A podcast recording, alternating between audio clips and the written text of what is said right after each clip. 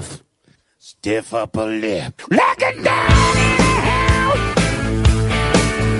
Nobody but fun. Muy buenas noches, queridas oyentes de Mosoy Ratia, y bienvenidas al vigésimo programa de la cuarta temporada de Daños Colaterales. Hemos llegado ya a las dos décadas, iba a decir, ¿no? a, las dos, a los dos dígitos. Yo soy Xavi Gómez. Dos. y- ¿Dos dígitos? No, no, tampoco. Igual hace 10 capítulos de eso, pero bien, bien. No, a los dos... eh, Al número 2. No sé cómo No, se número diga. dos de la primera, sí. En, la. Navarreco. Yo soy Xavi Gómez y hoy volvemos para disfrutar durante dos horas con vosotras. Eh, esa persona que estaba intentando corregirme es Nerea Muñoz. ¿Qué tal? ¿Cómo estás? Bien, bien. Siempre intento corregirte, pero como sé menos que tú, pues siempre termina siendo peor todavía la corrección.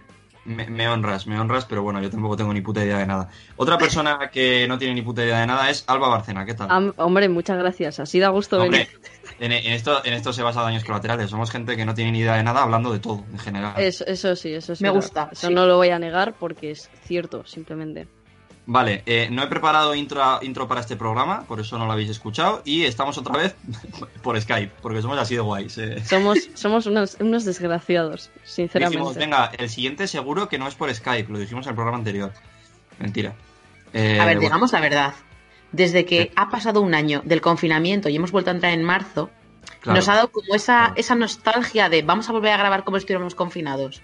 Y aquí estamos haciendo el tonto otra vez. Por, por Una Skype. vez entra en Skype, no se sale. Sí, No es evidentemente, es evidentemente eso y no que Nerea, pues bueno, eh, tenía también cosas que hacer en otra ciudad, como Alba la semana pasada, y pues, en fin.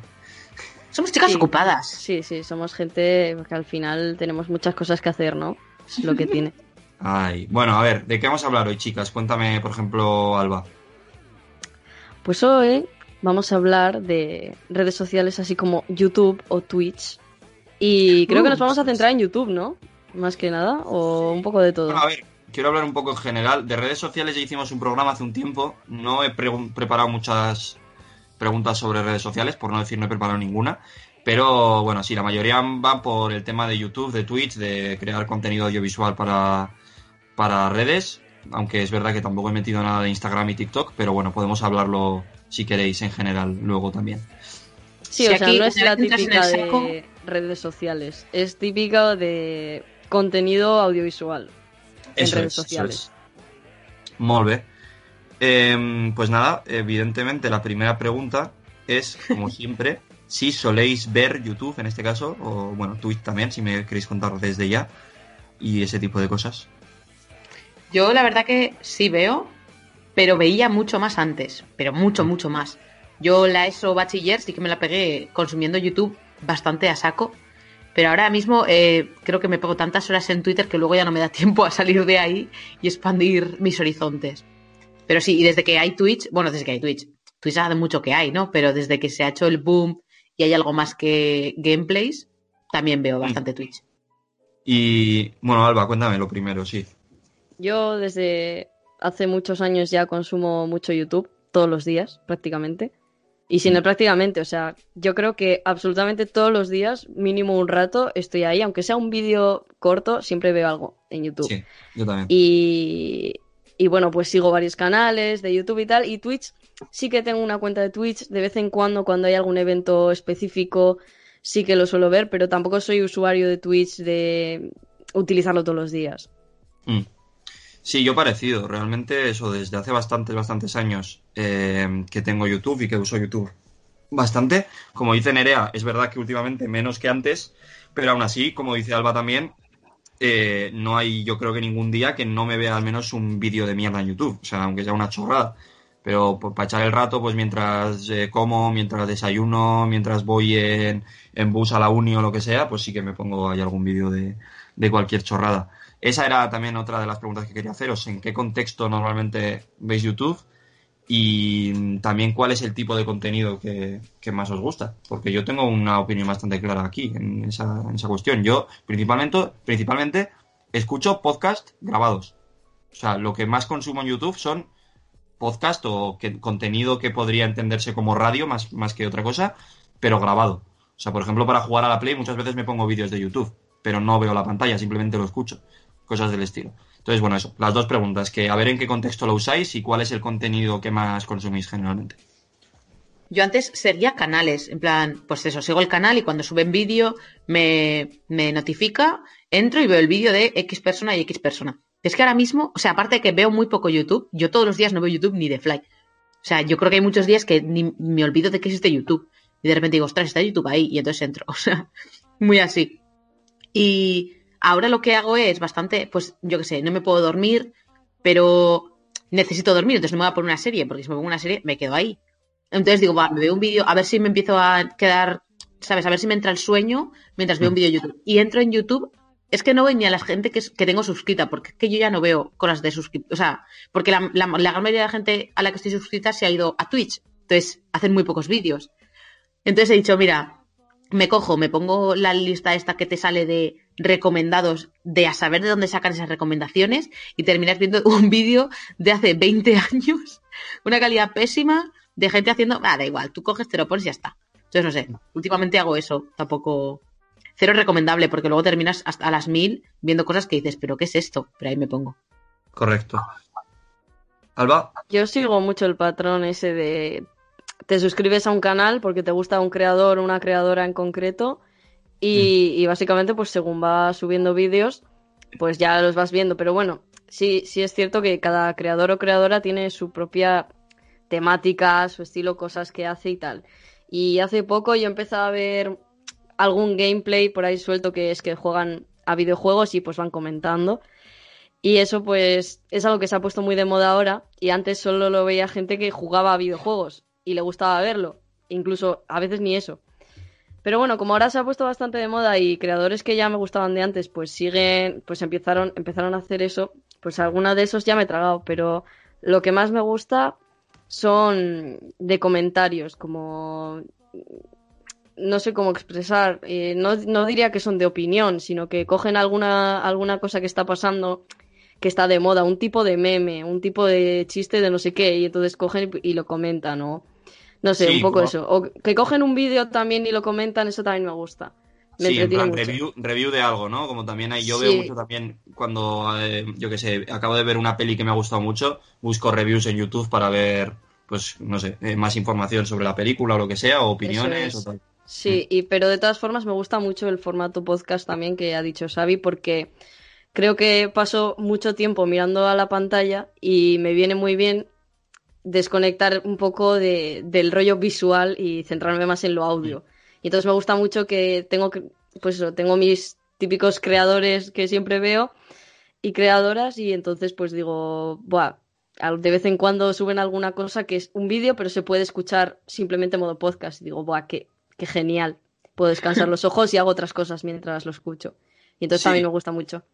Yo a lo que me refería eso, con un poco el tema podcast, es sobre todo contenidos que, que lo que es el contenido como tal, lo más importante está en lo que cuenta eh, la persona en cuestión o el grupo de personas en cuestión. Por ejemplo, estoy mirando aquí cuáles son los canales que más veo hoy en día.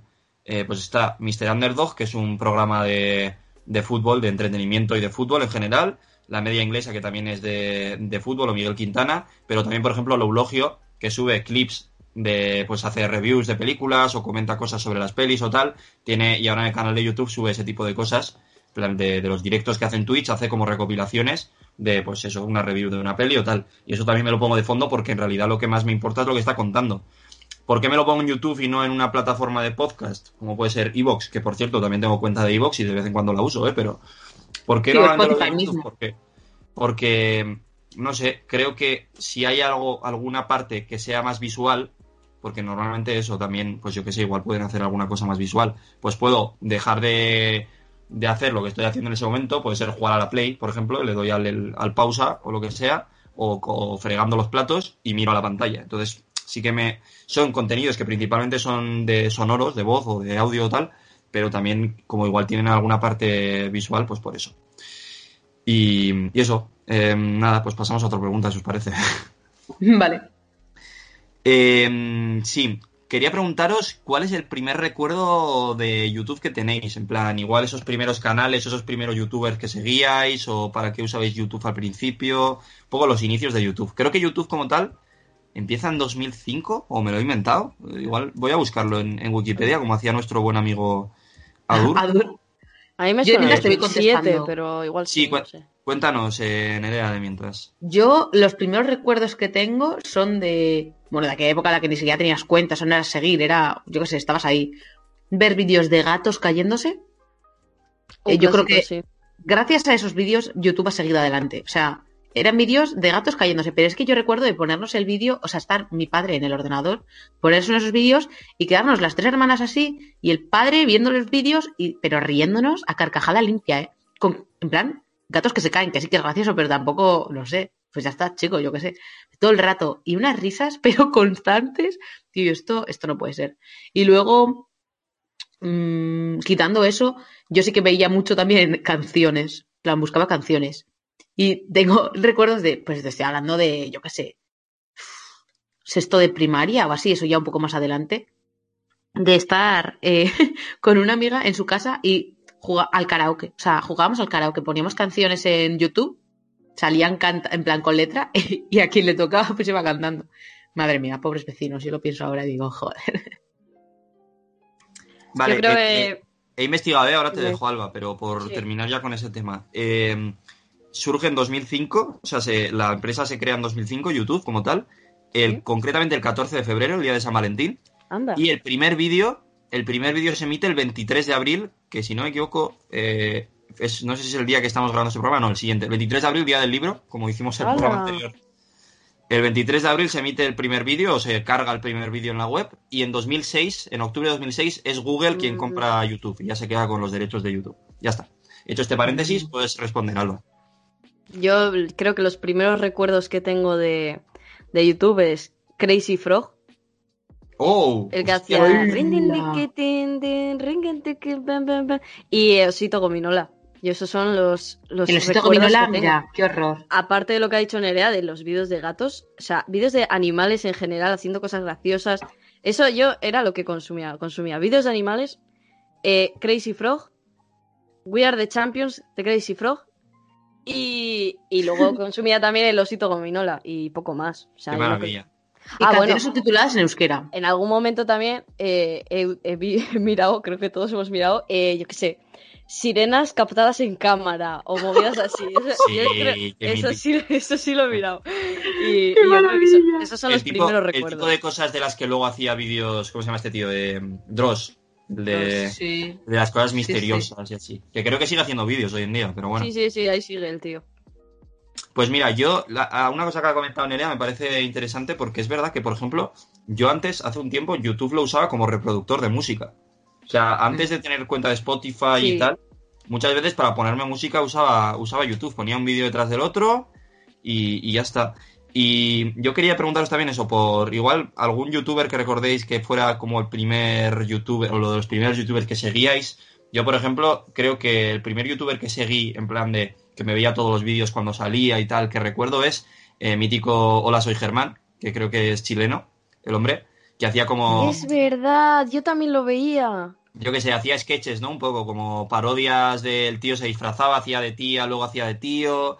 Era como un humor un poco infantil, pero estaba guay. En ese momento nos hacía bastante gracia, vaya. Y, y yo qué sé, temáticas de pues extraterrestres, o los vecinos, o los hermanos, o cosas así. Estaba, estaba guay. Y luego, un poco más adelante, por ejemplo, Rager Coffee, que hacían un contenido así como de, de cultura, de, de pelis y así, eh, me gustaba bastante. Hacían más análisis y, y entretenimiento al, eso, al respecto de las cosas frikis. No sé si recordáis vosotras alguno. Sí, así es que, jo, yo no sabría decirte. Es como que hay un vacío en mi mente y de repente estaba yo Ujú. consumiendo YouTube a tope. Sí que recuerdo, pues, esto de estar en el cole y algunos vídeos sí que se hacían como más virales, tipo, eh, la de, yo soy Connie, Connie, Connie, Connie. Connie, Connie, yo Connie. soy Connie, Connie, Connie, Connie, Connie. Buah, Ese era- Forman, es verdad. Pero súper mítico, que lo, me, encontré, a ver, ya hace años, ¿eh? pero me lo volví a encontrar después de años sin, sin verlo. Y dijo, ostras, si esto sigue por aquí. No sé, es como que hay momentos en los que sigues mucho a una persona, luego lo dejas de seguir, luego vuelves. Yo, por ejemplo, allá por hace muchísimo, Yellow Mellow también la seguía un montón. Sí, sí, En plan, los vídeos de Yellow Mellow me daban la vida porque estaban súper bien editados. Era una locura en comparación con otros vídeos que eran súper cutres, grabados súper guays. Y luego, además, llegó un punto en el que se hizo tan famosa que se empezó a ir por el mundo. Eso ya era, bueno, bueno, bueno, bueno. Pero ahí hablamos de la época en la que los youtubers empezaban a ganar dinero. Pero antes Sí, de sí. eso, o sea, ya había montón de J. Pelirrojo y, También, y también. Juan Masaurus, toda esta peña. Hostia, Juan Masaurus, chaval. Que lo tenía olvidadísimo ese hombre. Recuerdo desbloqueado. Sí, sí. Además Mira, era como que había diferentes teams. O sea, estaba el Juan Masaurus, Sí, la Jerome Melo y sí. todos estos estaban en un lado. Luego estaba que si el Auronplay y el Wismichu, no sé qué, por otro lado. Yo me los veía a todos. A mí me daban Yo igual. yo- Pero Sí, sí, eso yo- sigue, yo- sigue manteniéndose ahora. O sea, no está. Está un poco más difuso el límite porque Hombre, ya los hay mucha grupos gente como que nueva. cola- colaboran entre ellos, los grupos y tal. Pero es verdad que hay, hay diferentes grupos, porque está como el grupo de Ibai, Llanos, Reven y no sé qué. Luego hay otro que es como. Bueno, ahora Auron juega con Ibai, pero en realidad han empezado hace relativamente ahora- poco. Está todo el mundo como mezclado, pero es verdad que eh, sigue habiendo como esos grupillos, ¿no? A ver, sí, claro, al final esos grupos se hacían en base a pues lo que les gustaba, de lo que hablaban, etcétera, ¿no? Y cuando hablamos, o sea, de lo que estamos hablando nosotros de hace tiempo, ahí los grupillos eran más, pues eso, me llevo bien contigo, vivimos cerca o lo que sea, y pues empiezas a hacer colaboraciones. También- Te pillas a alguien y decías, hola. Pero, por ejemplo, hacemos vídeos, dif- o sea, vídeos parecidos, ¿no? O sea, Eso la es, gente eso es, que sí, nos sí, sí. sigue busca más o menos cosas parecidas. eso, y al final pues te retroalimentas, ¿no? Yendo a la, a la casa del otro, haciendo un vídeo, no sé qué, está guay. Y ahora sí que también se sigue un poco eso, pero sí que lo veo un poco, en parte un poco más abierto, o sea que ha aparecido gente de la nada y dices tú, pues también entras en el grupo de. Y luego también está el grupo de los locals, en plan los de siempre, los de toda la vida.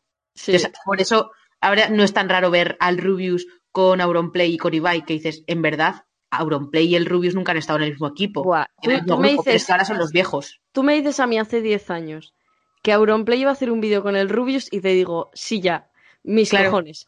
Y en Claro. 2021, además, que yo decía, bueno, a saber cuánto, o sea, hasta cuándo les Es dura esto. de esto, y sí, y sí. llevan 10 años viviendo en... en- Sí, bueno, no, tiene- siempre han, no siempre han ganado como para vivir de ello, pero ya llevan en YouTube 10 años. Y ahora Más, es, más, sí, sí.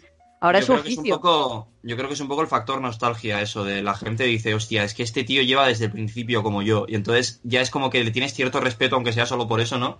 Y ahora te da más igual el hacer colaboraciones con él. Que igual Y a ver, que 10 luego hay gente que luego hay gente que está muerta, ¿no? Pero, o sea, muerta en el sentido metafórico de que ya no hace vídeos o ya no se le ve o, ¿sabes? Mucha gente ha desconectado y dices, pues, ¿qué será de dar las reviews? Realmente ni me importa. O sea, es como esa gente Bueno, que luego hablamos de Dallas. va y viene, viene y va, o J Pelirrojo, que están ahí y dices, de repente aparece por tu Twitter y dices tú, este sigue por ahí y te das un- te, te vas. La Yellow Mellow, yo no sé qué es de ella, yo ya no le veo los vídeos, es como, bueno, pero luego hay gente que sigue y cada vez tiene más renombre, más visualizaciones y lo mismo yo veo Auronplay, de, que yo veo Auronplay pues igual yo, desde hace siete años o ocho o igual ya diez, es que no lo sé. Y de repente está mi hermana que tiene cuatro años menos, que empezó a consumir YouTube mucho más tarde, pero es que él también le ve. Entonces como que tiene tantas generaciones ya dentro de su, Sí, sí, de sí. su público que dices, habla, venga. Y Ibai, por ejemplo, es súper nuevo en ese aspecto. Ibai es Ibai, mucho más... Ibai ha aparecido casi casi de la nada, de repente. Sí, no es el típico que ha estado desde siempre, sino que ha sido de la última, los últimos años, ha aparecido, Claro. ha sido, ha demostrado que es una persona original, carismática, y de hecho, yo me atrevería a decir que es un factor clave en la ecuación de que los vídeos de, de juegos, de videojuegos, se hayan puesto de moda. Es que, a ver, Ibai de Sí, por sí es joven. O sea, Ibai que tiene 23 años, 24. O sea, es decir, es un par de quintas más mayor que nosotros. Auronplay y, y Wismichu y el Rubius así son más mayores. Entonces ya parece que no, pero Tienen sus no 30. podría igual. haber sido no podría haber sido famoso tan rápido no pero luego aparte él empezó en la parte oscura de, del internet o sea estaba en, en el gameplay más oscuro o sea Sí, el, sí, el sí. LOL extremo eso si tú conoces el LOL guay pero es que además es muchas veces vídeos que tú ves pero que no recomiendas porque dices pues esto pues a mí me gusta el LOL y ya está sabes no yo es que no soy de- del team LOL entonces no sé nada del tema pero bueno y ahora sí que gracias a las redes sociales empezó a hacer tonterías más allá del el LOL, cuando él era famoso ya en el LOL, pero dentro del famoseo que puede tener ese, ese grupo, y ahora es, bueno, bueno, ahora mismo se encuentra... Es en que otro yo lo nivel. miro, lo miro desde el punto de vista de la gente que conozco, que en mi grupo de amigos de toda la vida, pues nunca se ha... Nunca hemos sido muy fans de, del tema videojuegos y ver vídeos de videojuegos y tal y cual. Y yo al- algún videojuego sí que he jugado, pero no soy la típica persona que juega todos los días o todas las semanas, sino que es algo súper esporádico y nunca me había parado a pensar, Buah, voy a ver cómo juega este tío a este videojuego. Y sin embargo ahora, mucha gente de mi entorno que no juega a videojuegos, sí le gusta ver cómo otros juegan y les entretiene verlo. Pero también tengo que decir que han evolucionado un poco porque, bueno, antes eran iguales, pero ahora se han puesto de moda. Quiero decir que no es solo jugar, sino que también comentan y, y son muchas veces también habilidosos, ¿no? En, en los juegos Sí. en los que están jugando. Mira, yo sobre, lo- sobre los gameplays sí que me gustaría hablar porque joder, a mí es un género que nunca he entendido. O sea, nunca he entendido por qué a la gente le gusta consumir eso.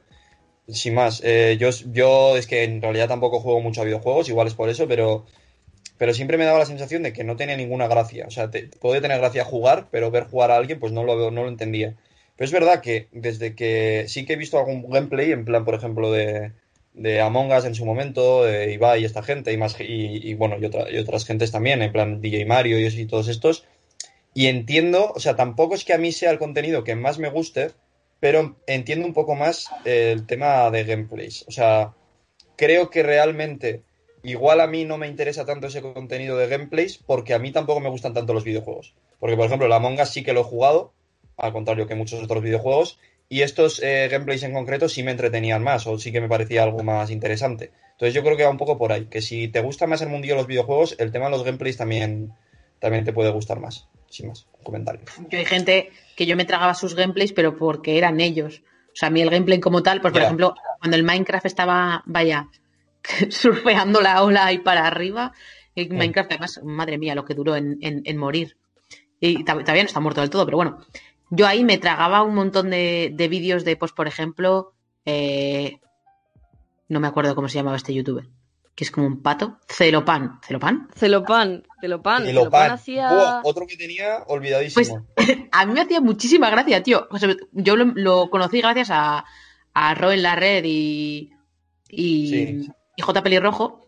Y entonces, pues, me empecé a verlo tal y me, me caía tan bien que yo me tragaba sus gameplays porque ese chaval empezó haciendo gameplays. Ahora hace más videoblogs y así, como que cambió un poco la estética del, del canal. Pero yo me tragaba sus gameplays y, pff, como si Es nada. es el valor añadido que le dan los creadores y creadoras de contenido a verte jugar. No es simplemente Sí, sí. que te estoy viendo jugar. Tienes que tener un poco de un carisma o algo que atraiga a la gente. Y en el caso de Ibai, pues es algo que ha funcionado muy bien porque no solo es único y tiene personalidad, sino que es que es muy carismático. Y, Pero si el otro día, tiene una si el otro día estaba muy divertida. Eh, el otro día estaba en su casa, estaba jugando al, al pádel y tenía, no sé, tenía 116.000 personas viéndole en directo. Jugar Claro. al pádel. Claro, y es que además es los comentarios persona. eran, eran muy... Estaban comentando pues otros dos de su casa, ¿no? Y estaban comentando muy tipo la petanca, tío. O sea, es que yo dije, yo pensé, dije, es que yo est- este sonido me lo pongo así y me quedo dormida. Se están como comentando Claro. así tal. Claro, Pero te, ponías a verlo. Tú ten en cuenta que tus referentes somos la gente del hexágono comentando deportes. Entonces, claro. O sea, tú vienes, tú vienes de escuchar punto de el, maravilloso directo que hicimos de, de aquel Barça Athletic de final de Copa y ahora ya, claro, tus expectativas están demasiado altas y Ibai no puede, bueno, la gente que trabaja con Ibai no puede alcanzarlas. Obviously, obviously. Eso es, eso es, Xavi. Tú lo has dicho. Claro, ahí está el tema. Bueno, habéis sacado el tema de Dallas Review. Quiero hablar un poco de este señor, bueno, de, de esto en general. Youtubers que generan cierto, cierto odio. O sea, por ejemplo, Dallas es, yo creo que el mayor ejemplo, sin duda. O sea, Dallas yo, es que me, me parece una persona fascinante porque creo que es un villano, es un villano perfecto, pero en la vida real. O sea, sí. O sea, Estoy de antes- acuerdo.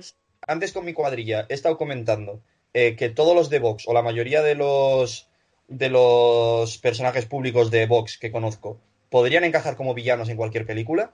O sea, la, el, el- ¿cómo se llama? El Ortega Smith, eh, Abascal, evidentemente, la Rocío Menasterio, incluso Espinosa de los Monteros podría ser una especie de esbirro del malo.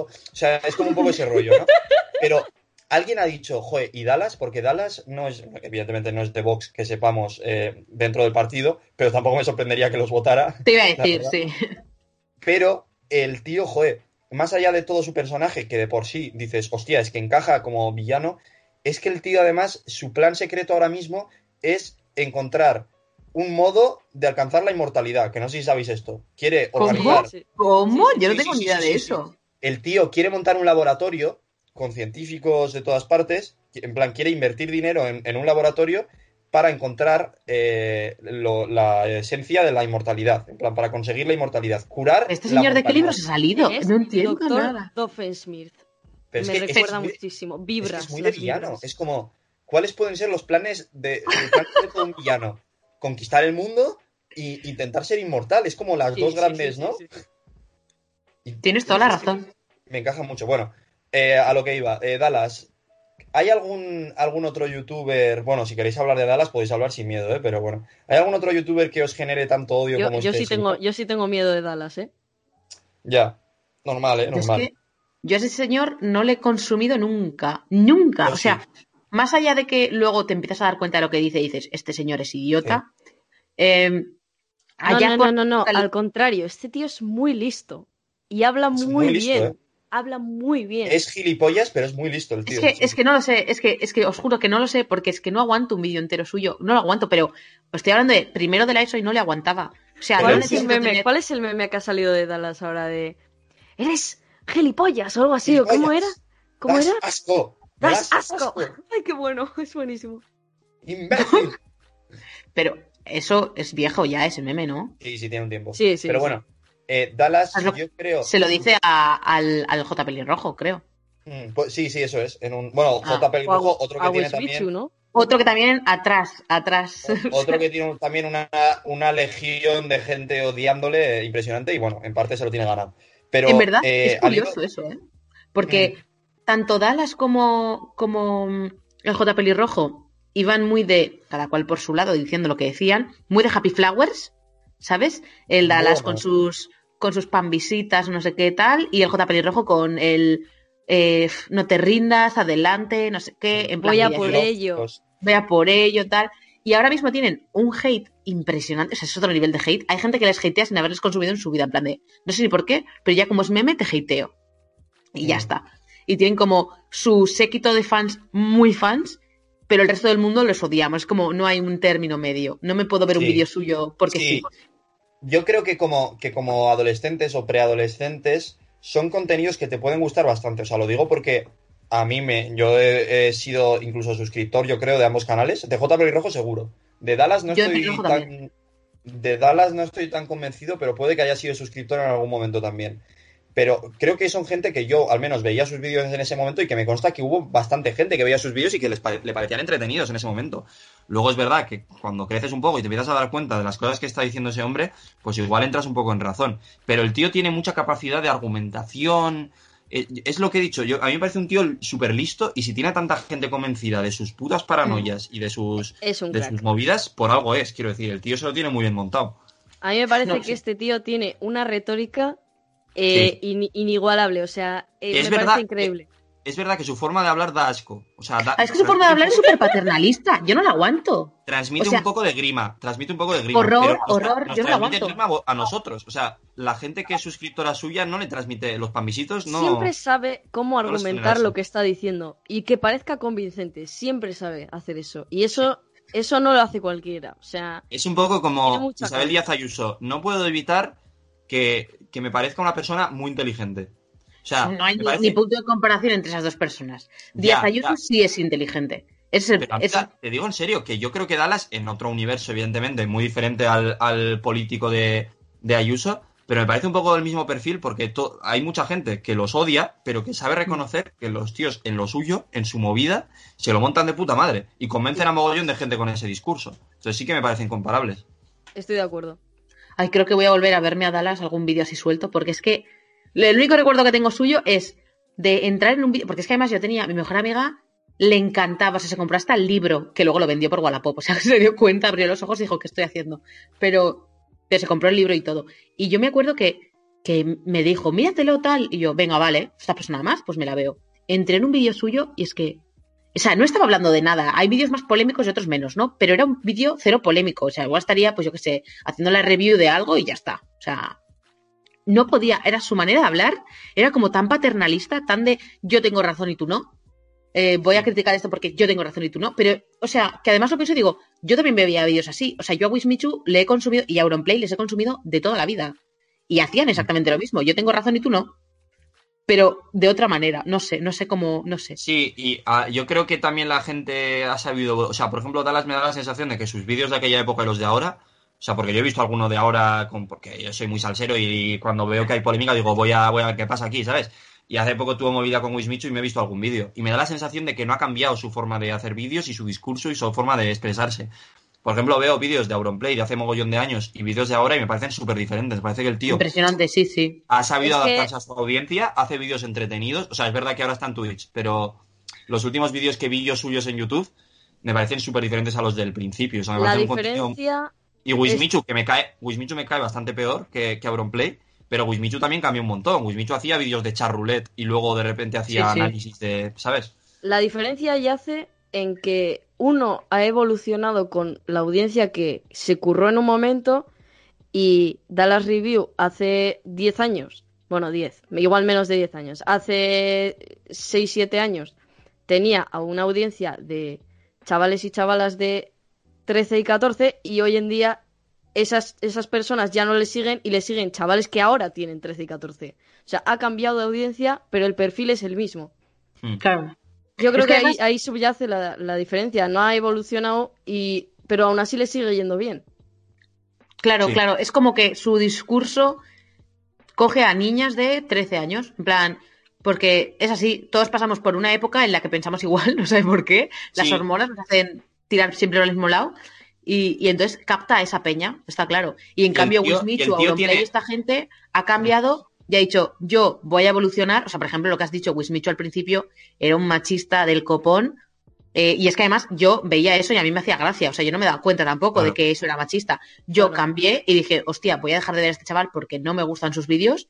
Y él cambió, borró esos vídeos y dijo, mira, hasta aquí hemos llegado. Y se empezó a, a informar. También, Obviamente, sí, se dio cuenta, supongo. Se dio cuenta igual porque a él le parecía mejor eso o porque si no perdía audiencia, no sabemos por qué. Sí. Pero cambió ese tipo de vídeos. cosa es que Claro, Auronplay igual. Auronplay antes las soltaba, soltaba unas, unas hostias verbales que no era normal y ahora pues se ha relajado. Sigue teniendo Sí, sí. vídeos de, de más o menos lo mismo, pero está hecho como con más tranquilidad, de otra forma. Él también creo que ha madurado, ya llega a una edad y está más tranquilo.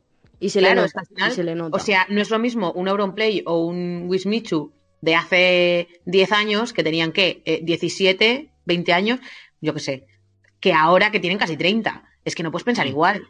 Es que sería Sí. absurdo pensar igual. Y además está bien porque si que- cambias tu pensamiento hacia un, un lado que al menos a mí me parece mejor, pues está bien porque la gente como yo, que ya tirábamos para ese lado, pues decimos, vale, te seguimos viendo, pero es que además un montón de gente que te veía habrá cambiado su forma de pensar gracias a que tú has cambiado tu forma de pensar. Eso es. Porque no Claro, vamos a olvidar que al final son, son referentes para muchísima gente. Mm.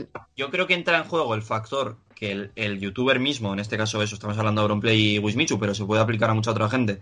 El youtuber mismo ha madurado y se ha dado cuenta de ciertas cosas, como comentabais, y también el factor de saber adaptarse a, a que tu audiencia crezca. O sea, me recuerda un poco al tema de Harry Potter. O sea, los libros de Harry Potter o lo- lo- los niños de- que consumen Harry Potter han crecido junto al personaje. O sea, los primeros libros, por ejemplo, las primeras películas son más alegres, más infantiles, más tal, y se va oscureciendo conforme los espectadores y el propio protagonista van entrando en una edad más adulta. Pues esto me parece un poco del mismo rollo, sin evidentemente el tema oscuro, que eso ya es más trama de la propia historia, Sí. pero que también van madurando el contenido junto a los espectadores de ese contenido. Y por ejemplo, Dallas me da la sensación de que el tipo ha creado su séquito de gente que convenció en su momento o que ha ido convenciendo durante los años y esa gente, algunos se han quedado, algunos, y luego al mismo tiempo todos los niños de 13 años con pensamiento de niño de 13 años o de niña de 13 años se ha ido uniendo también a ese a esa secta, por así decirlo, ¿no? Sí, sí, pero él no ha cambiado su forma de pensar. Eso es una es. Sí. locura. A ver, en 10 años no has cambiado tu forma de pensar y que si la has cambiado sea en plan de retroalimentándote, en plan de yo tengo razón, yo tengo razón. Sí. Mm. Guardando las distancias, podríamos decir que, que creadores como Auronplay son la saga de Harry Potter y, y Dallas Review podría decir que es un Mickey Mouse o, o algo así, como que estático, ¿no? Sí. Que siempre Sí, tiene como el mismo target de, el mismo target de, de audiencia, de la misma franja de edad. Sí, y, ya Disney A ver, y le Disney funciona, mal. ¿eh? Y le va bien y oye, pues mira, cada uno con, con lo que, con lo que con le funciona. Eh, no, me gustaría tocar un tema que ha sacado, que, que habéis pasado como un poco de pasada, creo que ha sido Nerea, eh, el tema de los libros de youtubers, porque fue un fenómeno en su momento. Buah, Esto, esto, fue, esto fue una pasada. O sea, creo que el primero o el más importante, no sé si el primero, pero El el del más Rubius, ¿no? Eso es, el libro Troll del Rubius, eh, que marcó yo creo que la, la tendencia para los libros de youtubers de todo el mundo que sacaría después, que sacó Auronplay su libro, sacó eso, Wismicho supongo que también, y toda esta gente que está metida en el mundillo de YouTube, supongo que J. Pelirrojo, Dallas creo que tiene un par de libros, el tío se considera escritor, tiene varios por ahí. Eh, y toda esta gente, pero toda la generación que habéis comentado de antes de Juan Masaurus y Yellow Melo y esto, seguro que tiene su libro también. Entonces, ¿qué opináis de, eh, creo que el tema más polémico en cuanto a esto es el, el, por ejemplo, que un escritor Nobel que de verdad se quiera dedicar a la literatura y que haya puesto todo su esfuerzo en ello, incluso que haya podido estudiar para ello, no tenga oportunidades con editoriales, ya esta gente simplemente por ser youtubers, que no escritores, son cosas bastante diferentes en sí, les dan la oportunidad de hacer un libro por la puta cara. No sé si qué opináis de esto. Eso es un poco la pregunta. A ver, yo al final es lo que estamos comentando todo el rato, según a qué público te dirijas. Entonces, ¿qué pasa? Que el 90% de los youtubers que estamos comentando nosotros, porque son los que nosotros consumíamos, los consumíamos nosotros cuando estábamos en la época de preadolescencia, adolescencia. Y ese público es el mejor público para quien quiera que, vaya a crear algo. ¿Por qué? Porque lo van a comprar todo. O sea, es como las fans de, de Justin Bieber. ¿Por qué son tan agresivas? Porque es un público, pues, de esa, de esa franja de edad. Entonces, a la misma que sacas algo, la gente lo compra. Entonces, ¿qué pasa? Que hubo un, momento en el que las marcas y las editoriales, etcétera, se dieron cuenta, ostras, aquí tenemos, vaya, eh, la gallina de los huevos de oro. Mm. Entonces empezaron a sacar y daba igual lo que sacaras, que te lo iban a comprar. Muchísima, muchísima gente te lo iba a comprar. Entonces, ¿qué pasa? Que empezó a salir un montón de gente sacando libro en la que el libro daba igual, lo que importaba era que tu cara estuviera en el libro. ¡Pla! Entonces el Mm. libro ni lo has escrito tú, ni tiene una historia buena, ni siquiera está bien escrito. Pero, oye, ahí está. O sea, yo, eh, volviendo otra vez a lo de que mi amiga tenía el libro de Dallas, mi amiga es muy, muy lista, y, y se compró el libro y me decía, ah, el libro, qué". lo trajo a clase dos días y al tercero, es- yo creo que el haberse comprado el libro eh, desencadenó el que empezara a salir de ser pan visita. Porque se leyó el libro y dijo, ¿qué puta mierda es esto? o sea, había, había faltas ortográficas que la que ella pues empezó a cambiar, en plan, había faltas ortográficas, que digo, tío. O sea, que igual, Pero que igual el tío sí que lo había escrito él, ¿eh? Igual lo había escrito él. Sí, es que igual lo había escrito él, pero vaya, era una mierda. Dice que la historia era bastante meje, pero aparte de que la historia estuviera meje, que al final tú pues lo ves desde el punto de vista de, bueno, no pasa nada, es que sabemos que es su primer libro, no sé qué tal, vale. Pero el que hubiera faltas ortográficas y faltas gramaticales, en plan, había Claro. laísmos. Tío, ¿cómo puedes meter laísmos en un libro? No hay nadie que te lea eso y diga que no es así. O sea, no sé, a la hora de hablar, bueno, se puede entender, pero a la hora de escribir, y mi amiga se rayó un montón, y yo diciéndoles que a mí no me gusta, a mí me cae mal el chico. Y como al año o así, vendió el libro. Dijo, no sé cómo me puede comprar eso. Porque baratos no eran, ¿eh? Baratos no, No, eran. no. Eran caros, eran caros. Pues, a ver, mi opinión con respecto a los libro- libros de youtubers eh, me parece totalmente comprensible por lo que acaba de decir Nerea, que son, vamos, casi a la probabilidad de 100% de ser súper ren- súper rentable. Eh, Sí, Me parece normal que las empresas decidan o las editoriales decidan que van a publicar un libro de no sé quién porque se llama así y tiene ya una plataforma de seguidores que te está asegurando un éxito, ¿no? Por otro lado, digo, joder, hay mucha gente muy talentosa que tiene grandes historias, o yo qué sé, poemarios, eh, reflexiones, y le cuesta mucho y entiendo que a esa gente pues le resulte frustrante, ¿no? Sí. Que al final pueda alguien que es creador de contenido audiovisual que de repente escriba un libro, que no es, Sí. no es su no es su ámbito, no se mueve ahí en realidad. Claro, claro. Y, y entiendo que sea frustrante, pero a nivel empresarial, a mí me parece lo más normal y, y- y, vamos, lógico del mundo mundial. Sí. Hombre, Luego- yo. Sí, Ay, perdón. Que luego también hay que ver según qué tipo de creador de contenido seas. Porque claro, estamos moviéndonos por los por las, los grandes, Auronplay, Wismichu, eh, Yellow Mellow, etcétera, pero también había y sigue habiendo eh, youtubers que hacen un contenido muchísimo más didáctico y que tienen Sí. un montón, montón de seguidores. ¿Quién no ha visto un vídeo de únicos alguna vez? Tú entras en los vídeos de únicos y da miedo toda la gente que se ha visto ese vídeo. Y son vídeos de un profesor dando matemáticas. Qué grande, un Bueno, grande o- señor. Y todos hemos aprobado gracias a ese profesor. O si no, pues yo qué sé, ahora cada vez hay muchos más. El. El ay, llama, no me va a salir ahora. Bueno, C de Ciencias. Jaime Altozano mismamente. Jaime Altozano, ¿no? ese era el que iba a decir. Jaime Altozano, por ejemplo, es este tipo de youtubers que han entrado a una plataforma, han dicho, mira, yo sé editar bien, sé de qué hablar porque sé hablar de este tema Claro. y voy a hablarlo. si sea, a alguien no le es- gusta, que se quede. no es- y no tú te quedas porque es que, qué guay. no es una persona que quiera ser youtuber como tal, sino que cree que ese medio es el apropiado para hacer lo suyo directamente. Eso Entonces- es. Y entonces Sí, coge y dice, mira, a mí esto me apasiona, a mí esto me apasiona, a ver si te apasiona a ti también. Y si te pone es, a contar cosas, sí. haces tú, pero esto, y gente hablando de ciencias y así hago yo. Uf, gracias. Yo, yo el ámbito que más conozco, evidentemente, porque también es de lo que más consumo en, en YouTube, es el tema del, del fútbol. Yo veo mucho contenido, creo que veo más contenido sobre fútbol que fútbol como tal. O sea, es un poco hipócrita, ¿eh? lo sé. Pero bueno. Eh, y por ejemplo, Miguel Quintana es un tío que, que ha sido periodista durante mucho tiempo. El tío participaba en un proyecto que se llamaba Ecos del Balón, que tenían podcast, tenían vídeos en YouTube, eh, tenían textos escritos, tenían un poco de todo. Era un, como un formato más general, ¿no? Y de repente, Ecos del Balón, pues se terminó por movidas, tampoco nada dramático, sin más, pues se acabó una etapa. Y el tío tenía que decidir qué hacer. Y esto lo ha explicado él muchas veces. El tío tenía que decidir para dónde tirar, porque bueno, tenía sus colaboraciones en radio por ahí, algunas otras cosas, y dijo, voy a arriesgarme, sé que es muy arriesgado porque puede que no consiga muchos seguidores y, y tal, pero voy a arriesgarme a hacer un canal de YouTube y a intentar vivir así, junto con mis otros, el tío es, ¿cómo se dice? Em, autónomo. Entonces, pues bueno, sí. tira de lo que, no solo de YouTube, sino de otras cosas. Pues, pues eh, abrió el canal de YouTube y a base de la gente que le seguía en Ecos del Balón y de otra gente que, se ha, que ha ido conociéndolo más tarde y se ha enganchado, ha conseguido ser uno de los canales más vistos de YouTube Fútbol, por así decirlo, de la categoría más eh, futbolera de YouTube. Y hace un contenido, un contenido muy didáctico y muy... Habla, habla de fútbol eh, y hace sobre todo análisis y luego tiene una vertiente que ha abierto hace poco, que es un programa que es más entretenimiento. O sea, también hacen análisis y hacen cosas así, pero es más de entretenimiento, que es como una parte. Pero el tío ha conseguido su eh, séquito también de seguidores o lo que sea con esa estrategia Sí. de YouTube. Al final es una herramienta. El tío Sí, quería sí. tirar por algún lado y ha tirado por ahí. Eh, bueno, por cerrar el tema de los libros, que yo tenía una opinión sobre esto también. A ver, yo creo que aquí hay que diferenciar dos cosas. Eh, la pasta, que es al final lo que mueve todo, y el tema moral. En cuanto a lo moral, lo el pensamiento de cada uno, la filosofía que pueda tener cada uno.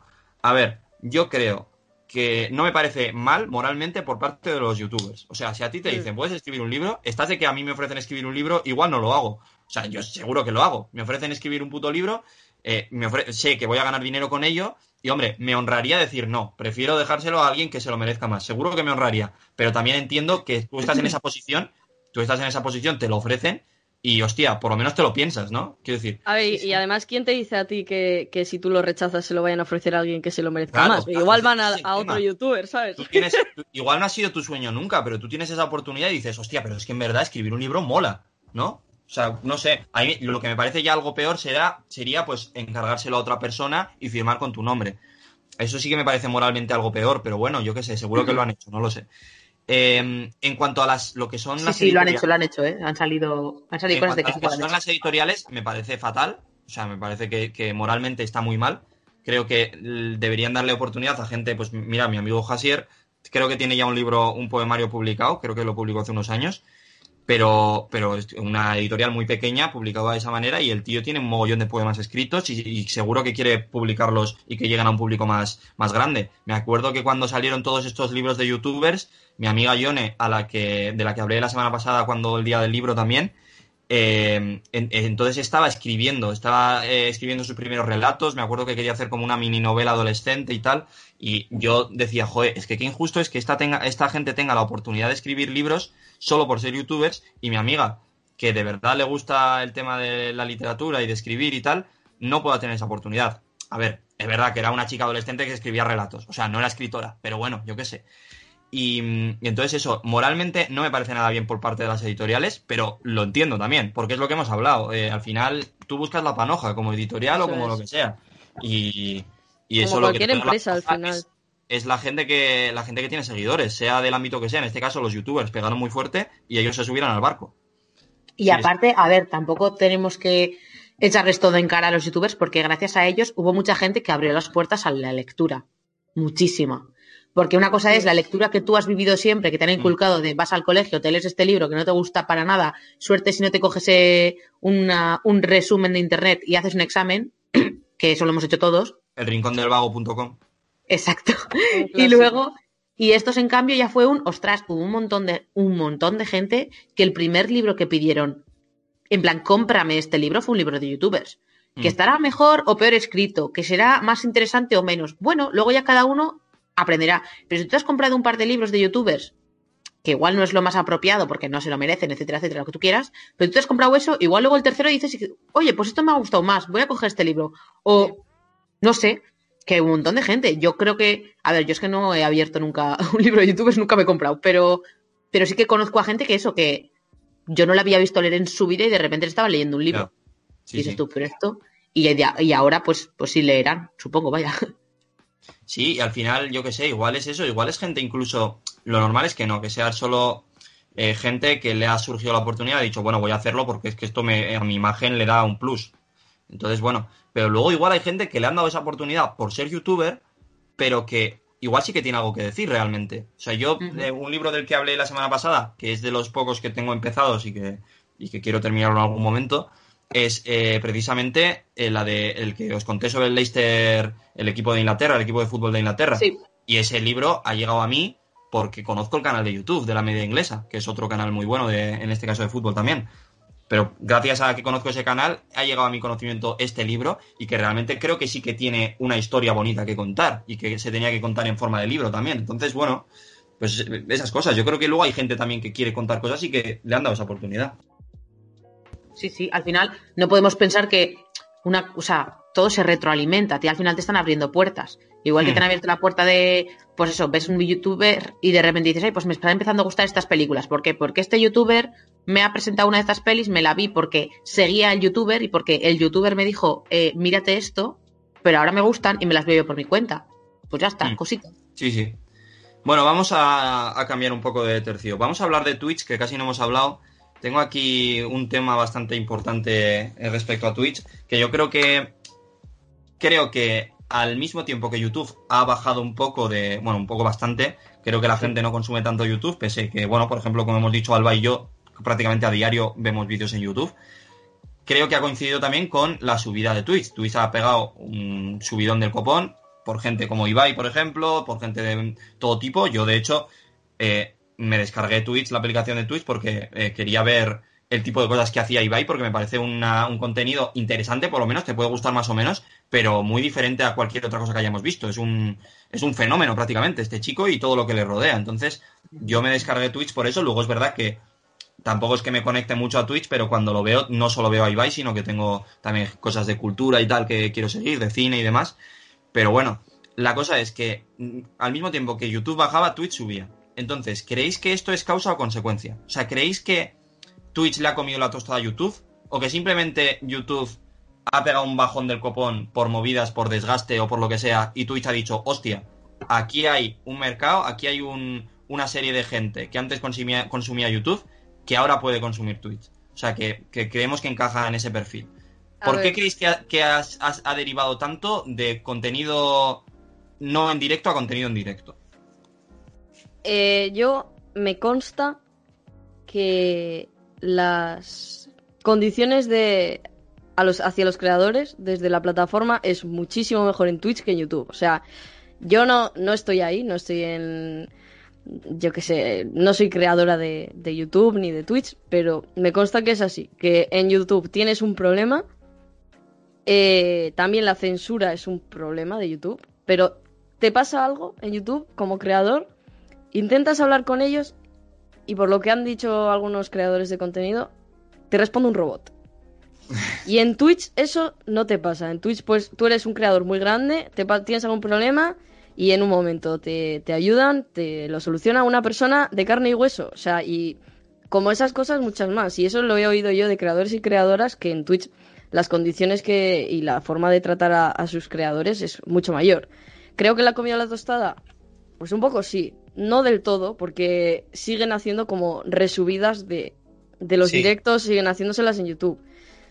Pero, pero yo creo que, que un poco sí. Yo creo Y que realmente la yo creo que yo creo que veo más ese contenido en YouTube, en plan, porque me parece un formato más corto y más entretenido. eh, en lo de las resubidas en YouTube que, que los directos como tal. Los directos se me hacen demasiado espesos, demasiado largos. Entiendo que a la gente le gusten, pero no sé.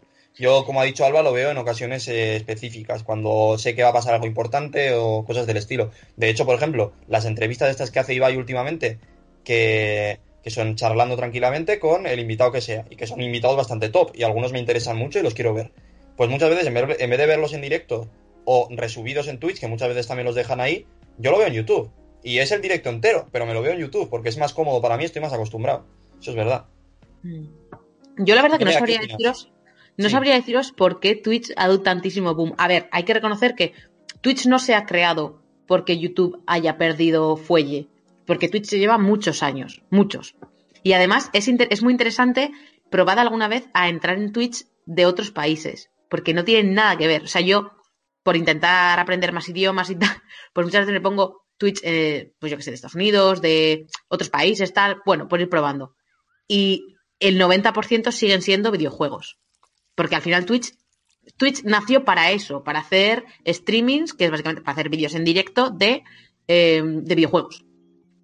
Y, y ha sido así. Y Ibai se ha movido mucho por ahí. Hace unos años ya había, pues lo que ha dicho Alba, muchos youtubers que estaban hasta las narices de todos los problemas que da YouTube, toda la censura que hay, etcétera, etcétera, family friendly y toda esta pesca. Y, y se empezaron a mover a Twitch. Y yo recuerdo de, las de los primeros youtubers que yo seguía que se fue a Twitch fue Mr. Jagger, Ojo, es Eh, verdad. y Mr. Jagger se curraba los vídeos exagerado, o sea, Muchísimo. porque le encanta, vaya, es, es su manera de crear, pues crea, pero no es sentarse, poner la cámara a grabar y empezar a hablar, no, no, él creaba un contenido muy elaborado. Y no veía un feedback mm, fuerte desde YouTube, porque muchos vídeos no se le monetizaban, los que se monetizaban con el family friend y no sé qué, no sé cuántos, le ganaba muy poco dinero, etcétera, etcétera. Iba como por meses, era una liada. Un montón de youtubers se quejaron, no sería en vano. Y, y entonces eso, él ya dijo, además yo recuerdo que dijo, mira, me voy a mover a esta plataforma y la comentó como una plataforma en la que si tú pues, eh, me quieres ayudar aportando dinero, tú pagas y a mí se me aporta ese dinero. Y yo lo pensé y dije, "Oye, pues no está nada mal. O sea, en plan, esa sensación de decir, no es que tú tengas que darme visualizaciones, ni tengas que... No, no, no. Si te gusta, tú pagas. Que no te gusta Sí. o que te da un poco igual, no pagues, da igual. O sea, yo voy a seguir ahí haciendo mi contenido, pero puedes conseguir que yo gane dinero. Que a ver, que suena un poco así, pero a la vez lo piensas y dices, joder, si se lo está currando, yo veo que sí que se merece ese dinero, porque no se lo voy a poder dar, Sí. ¿sabes? En una Sí, carta sí. y así. Entonces, ahora mismo YouTube, o sea, Twitch ha dado mucho boom en parte por la cuarentena. Yo creo que la cuarentena fue, Sí, fue clave. sí, puede ser, puede Antes ser. de eso es, estaba Twitch y ya estaba un poco avanzándose. Y Ibai, como yo creo que punta de lanza de, de Twitch, eh, sí que ya se le veía más por redes. Pero la cuarentena fue clave porque teníamos muchísimo tiempo, muchísimo.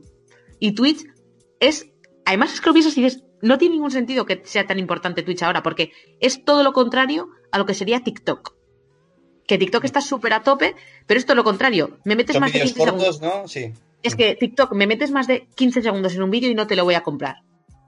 Que luego me pego tres horas ahí porque necesito constantemente estar como retroalimentando mi... Sí. No Va, sé, lo veo que- todo. Y además me puedo ver el mismo vídeo con la misma música 200 veces, pero como lo hace tres personas diferentes, pum, pum, pum, y me lo veo sí, todo sí. el rato. Es, me parece que has tomado un tema interesante porque en realidad eh, esto se han hecho estudios al respecto y nos, nos han hablado en clase de ello y tal, que nosotros necesitamos estímulos constantes, no somos capaces man- de mantener la atención fija en una cosa durante media hora o, o sea, yo qué sé, la lectura también se ha ido un poco a la mierda por eso o, o las series cada vez son de formato más corto o, o dentro, si igual son un poco más largas, son muy trepidantes a partir de cierto momento, necesitan giros muy específicos, cada vez se hace eh, contenido cultural más frenético, porque nosotros necesitamos esos estímulos como, per- Claro. como personas generación Z o lo que sea. Se han hecho mogollón de estudios al respecto, y sin embargo Twitch ha pegado el subidón cuando menos se esperaba, ¿no?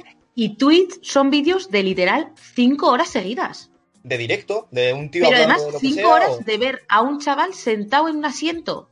Como mucho jugando a cosas o reaccionando a cosas, pero sentado. O sea, que lo piensas desde, una, desde un punto de vista de a mí me lo cuentan y yo no me creo que haya sido tan fuerte. En plan, ¿cómo se, va, ¿cómo se van a consumir estas dos cosas por separado? Y es la misma gente la que las consume. Porque es la misma peña la que se pega tres horas en TikTok y cinco horas en Twitch. Es la misma. ¿Qué pasa? ahí yo creo que lo que ha jugado mucho es el feedback. Porque cada vez estamos más acostumbrados, y nos lo dicen mucho en la carrera de comunicación, que hace años la comunicación era unidi- unidireccional. Yo Sí. cojo, te cuento algo que no te gusta, pues cambias de canal. Que no te gusta, no me compras el periódico y ya está. Y hoy en día todo, todo es bidireccional. Tú estás viendo esto que no te gusta, me escribes algo. Pero es que además lo que tiene Twitch y no ni YouTube, ni, ni Instagram, ni Twitter, ni ninguna otra plataforma en la que se puedan hacer directos, es que el retardo que hay desde que yo hago el vídeo hasta que tú lo ves es muy corto, muy, muy corto. Entonces, da la posibilidad de que yo estoy hablando y de repente pum, alguien me escribe de, sobre una cosa que yo he dicho hace 10 segundos. Eso es una locura. En Instagram te puedes pegar un, un minuto y medio hasta que alguien te responde. Entonces, claro, ahí pierdes muchísima agilidad a la hora de hablar. Entonces, yo creo que Twitch está muy a tope porque han cambiado y ahora mismo yo puedo hablar con Ibai.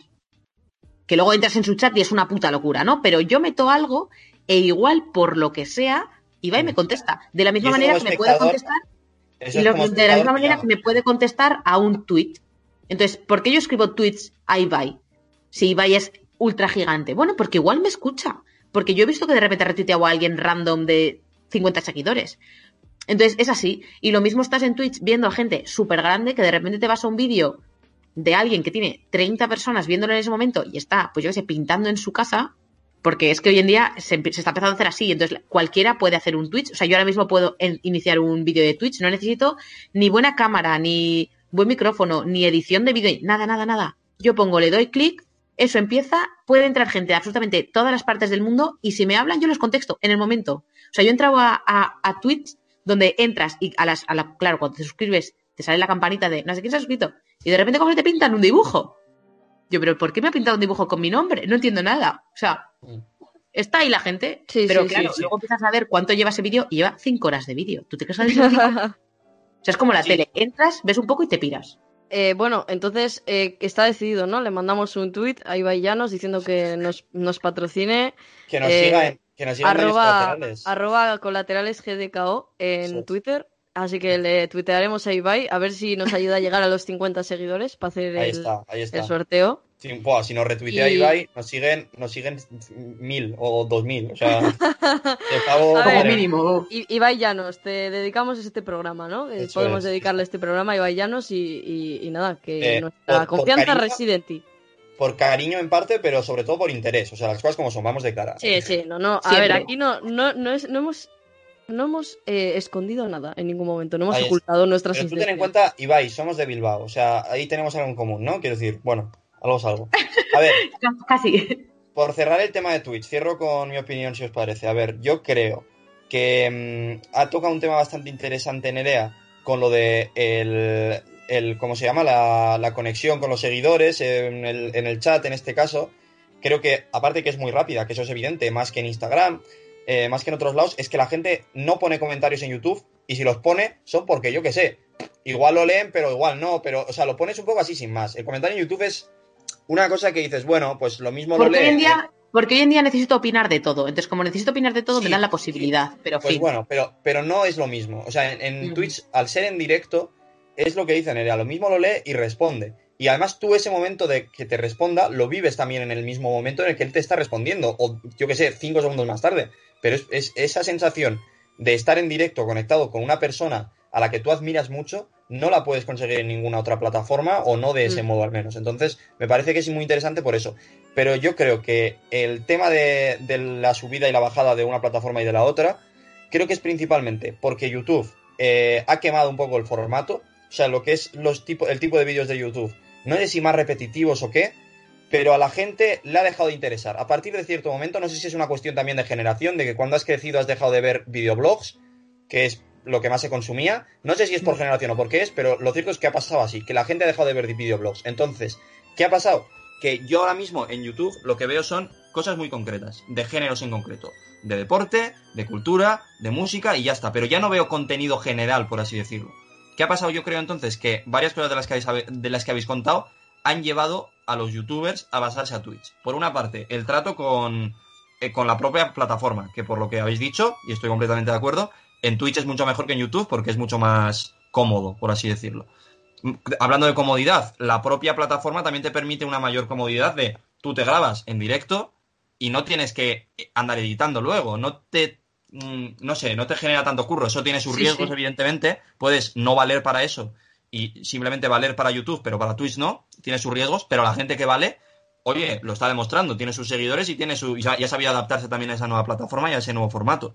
Entonces yo creo que son sobre todo esos dos factores los que han llevado a, a los youtubers a volverse ahora streamers y a pasarse a Twitch. Y de hecho, muchísima gente que tenía un canal de YouTube muy importante con muchos seguidores, ahora ya no le da uso a ese canal de YouTube. O, si- o le da uso para resubir sus cosas de Twitch. O sea, Auronplay ya no hace vídeos de Sí, por sí. sí.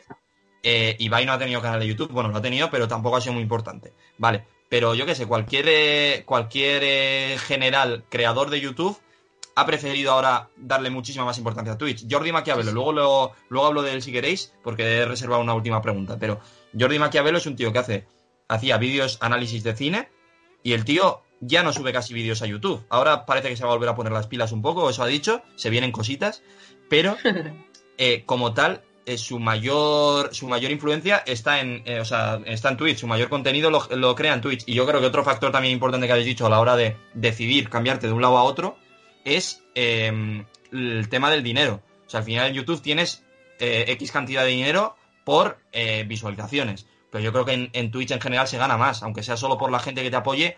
O sea, que en, en YouTube también se intentó un poco este formato de que cada uno aporte lo que quiera con el tema del Patreon, pero creo que en Twitch está mucho mejor montado. O sea, tú lo haces directamente, ver, no necesitas Y hacerte Patreon de no sé qué. Y simplemente, si te suscribes, puedes eh, donar tanto dinero y al, al con- al creador y demás. Entonces, a bueno, ver, yo creo que, eh, termino, ¿eh? Perdón. Eh, sí. yo creo que todos esos factores han llevado a los youtubers a hacerse streamers, a pasarse a Twitch, y que eh, si ya de por sí la gente no estaba consumiendo YouTube, ahora definitivamente al ver que sus creadores se han pasado a Twitch, prefieren ver directamente los directos o los directos resubidos en YouTube, que al final es el mismo contenido.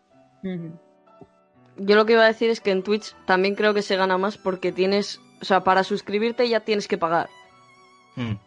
Entonces, por cada suscripción que tengas, o sea, no tienes que pagar para ver el directo, pero cuando tú te suscribes o te vuelves suscriptor del canal, tienes ciertos beneficios. De vez en cuando ellos en el chat, que puedes ir hablando con ellos en directo, cuando ven que hay mucha gente, pues dicen, vale, este chat es solo para suscriptores. ¿Y quiénes son los suscriptores? La gente que ha pagado una cuota, que ahora Eso mismo es, no sé eso cuánto es. Pero aparte Pero de esos son eso... 5 euros, Cinco o sea, euros de tampoco es... Ya, pero 5 euros por tampoco. 100.000 personas que te vean, pues sí, sí es. No, sí, sí, Eh, para ellos sí. Creo que son 5 euros, esto es muy curioso, creo que son 5 euros si lo haces por ordenador y 6 euros si lo haces por el móvil. Una Ah, cosa así, no sé. hay un euro de diferencia. Yo lo que sé es que luego ellos obviamente no se quedan con todo. Twitch, la plataforma se queda con una parte, pero se quedan, pues yo qué sé, ellos tres y Twitch dos o algo así. No sé, lo dijo Ibai cuando estuvo hablando con, con el de Salvados. Sí, con Jordi de Vole. Bueno, a ver, vamos a avanzar un poco que estamos a- algo atascados y hay que terminar. Eh, tengo un par de preguntas hipotéticas que van relacionadas, de estas que me gusta hacer ahí al final de, de este debate. Si tuvierais vuestro propio canal de YouTube o de Twitch, de lo que queráis, ¿qué tipo de contenido creéis que sería mejor para vosotros, más adecuado para vosotros? O sea, ¿qué es lo que os gustaría hacer? ¿Qué creéis que, qué creéis que es lo que podríais hacer? A mí me encantaría hacer videoblogs, pero por, por realmente yo creo que como hablo muchísimo, me daría igual. Yo me abro un canal de, de Twitch y me pongo a, a comentar memes y, y fin. Y no estaría mal. Igual me lo planteo. Alba, Yo, yo creo que sería, pues precisamente el formato que suelo consumir más, de pillar un tema en concreto y, y hacerme un guion de ciertos puntos y tal, y hablar de ello. Y, y yo creo que Twitch es una buena plataforma porque se puede crear un debate en directo de gente que me está viendo y dice, ah, mira, pues yo opino esto, pues yo creo que tal, pues mira, mira a ver este dato de no sé qué, no sé, estaría bien. A ver, no creo que, en realidad no creo que tuviera un mogollón de éxito, honestamente, pero a mí es lo que me gustaría hacer, que era la respuesta a la pregunta. Obvio, Y- obvio.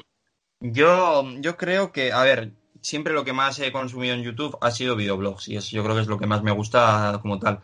Pero es verdad que creo que podría hacer mejor contenido con sketches o con cosas más de ficción. No sé, en general cosas de humor. Yo creo que es lo que más me, me iría a mí. Si fuera en Twitch, si fuera en stream, sería algo más relacionado como con el vertedero de Xavi. O sea, sería más las chorradas que me van pasando por la cabeza, pues hablar largo sobre ellas. En plan, más largo incluso de lo que hago en daños colaterales. Y eh, si fuera en YouTube, yo creo que sí, que sería más sketches o cosas del estilo. o parodias, eh, algo relacionado con la música, pero también con el humor, algo así sería. Entonces, chicas, la segunda pregunta sería, si tuvierais ese canal, tanto de Twitch o como o de YouTube, o lo que queráis, ¿qué nombre le pondríais? Porque esto es muy importante. Al final, los, la gente que, le que conocemos que, que trabaja en Twitch y en YouTube, no pone su nombre real. Quitando Ibai, que es famosísimo, y algún otro ejemplo que pone su nombre y su apellido, el resto son sus- todo nombres ficticios. Entonces, ¿tenéis algún nombre por ahí, algún apodo o alguna movida que creéis que encaje bien como para, para YouTube o para, o para Twitch? Yo lo tengo muy claro. Yo soy ¿Lo muy mala para los nombres, ya lo sabéis. O sea, A mí se me, ocurrido, se me ha ocurrido antes que, que molaría. Siempre he pensado que mola mucho mi nombre al revés. En plan, mi nombre completo, no Xavi, sino Xavier. Plan, ¿Cómo es tu nombre al revés? Raybax. En plan, es un poco título nobiliario, ¿no? El Raybax. No sé, me mola.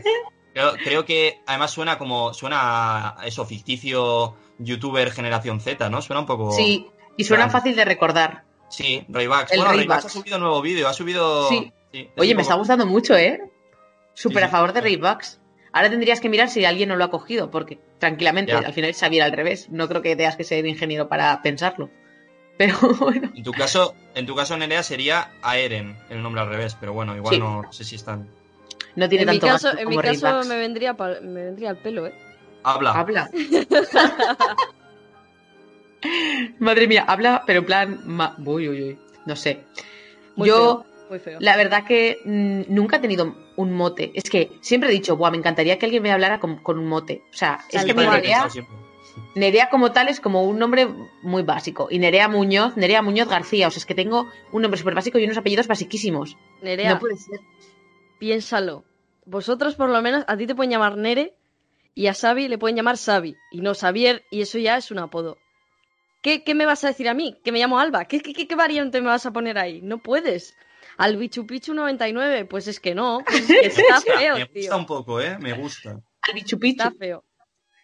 Jo, a mí es que me encanta porque yo sé de gente que tiene motes y los motes van como rehaciéndose y al final llega un punto que dices, eh, me llaman Pra. ¿Y tú, Pra de qué? No, de Andrea. ¿Tú, ¿Cómo puede ser de Andrea Pra? No, porque era Andrea, luego fue no sé qué, luego tal, luego cual, luego tal, tal, tal, tal, Pra.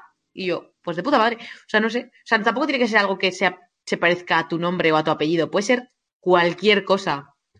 No, no, Pero yo es que he conocido ojalá. a un pavo que su apodo era Empre, de empresario, de no sé qué, y tenía una historia. El pavo no se llama empresario, ni se apellida empresario, ni nada. Era Empre, Empre, y todo el mundo le llama así. Yo, mira, guay. se me ha ocurrido también relacionado con mi nombre. Tengo otros apodos que me molan con mi nombre o con formas en las que me han llamado.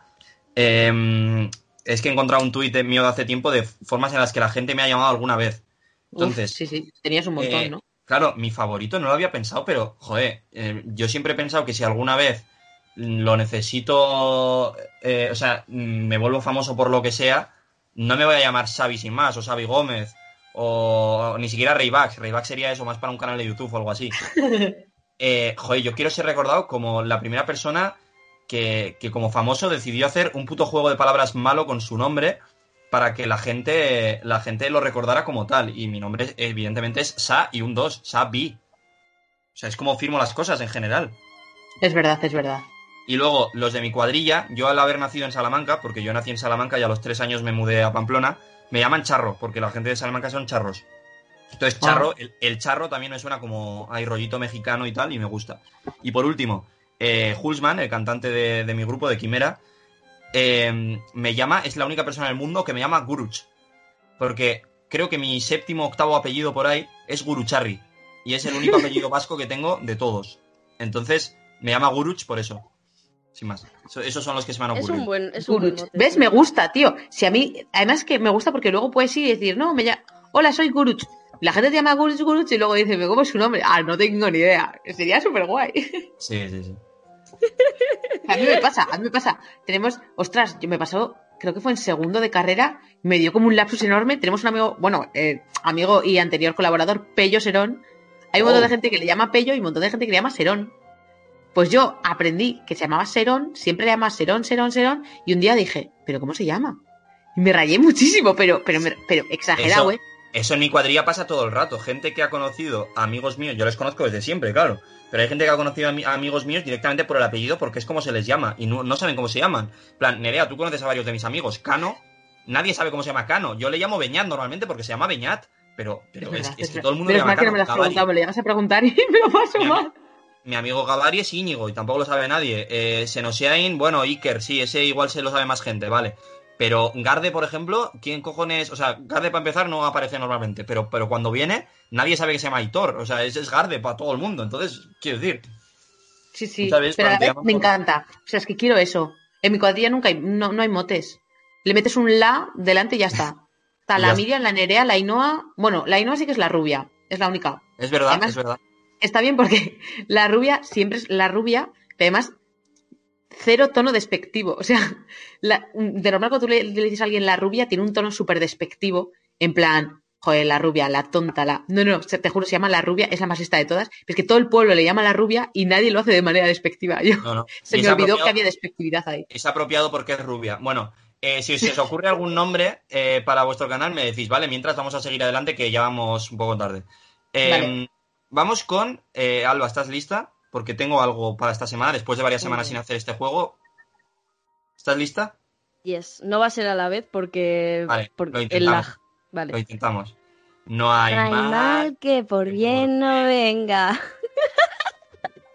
Eh, Desde aquí ha sonado pésimo, pero bueno, espero que Es que para eso- Alba le haya sonado bueno, mejor. No, no, no, que va. No, ha sonado horrible. Porque Bueno, yo tío. estaba hablando, eh, estaba hablando de la parque Xavi.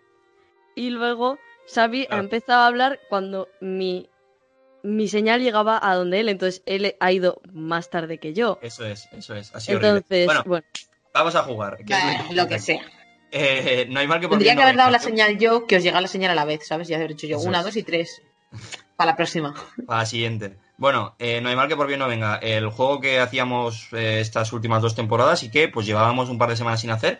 Así que hoy os traigo tres situaciones. Tenéis que poneros en la. Tenéis que meteros en la piel de las personas que viven estas situaciones y me tenéis que sacar un lado positivo. Son Qué situaciones malas, evidentemente, y todas relacionadas con el tema del día, que es eso, pues YouTube, Twitch, todo este mundillo. Vamos allá. qué mal se La primera, la primera dice así: creas un canal de YouTube, poco a poco vas consiguiendo fama hasta que un empleado de una marca tocha, una marca importante, te ofrece el contrato de tu vida. ¿Vale? Evidentemente dices que sí y te dice que tienes que, que ella, eh, esa persona que te lo ha ofrecido, tiene que consultarlo con el jefe de la empresa antes de poder firmar nada. Entonces, cuando al jefazo de la empresa van a ponerle tus vídeos, un error de YouTube los elimina todos, los borra y no hay forma de recuperarlos. Y tú pierdes tu, tu oportunidad.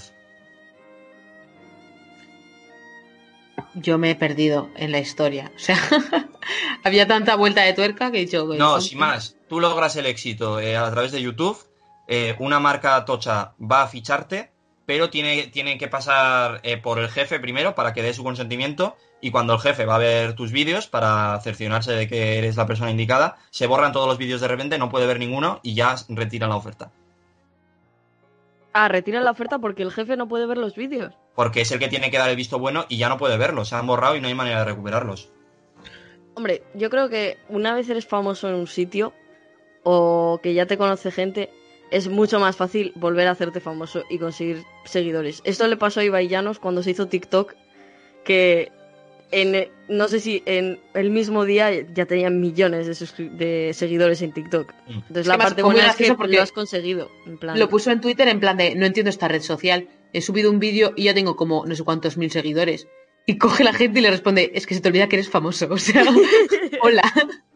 Pues eso, yo creo que la parte buena aquí es que como ya has conseguido la fama, es mucho más probable que vuelvas a- al punto en el que estabas. Aunque esos vídeos, por desgracia, ya los hayas perdido.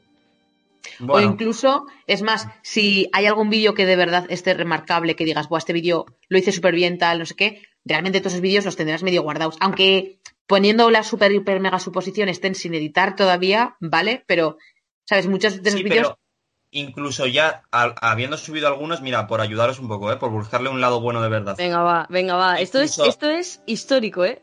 incluso consiguiendo eh, eh, o sea, incluso co- consiguiendo un nivel de fama mayúsculo como habías conseguido, puedes conseguir uno aún mayor mejorando esos vídeos que ya Claro, tenías. eso es lo que iba a decir.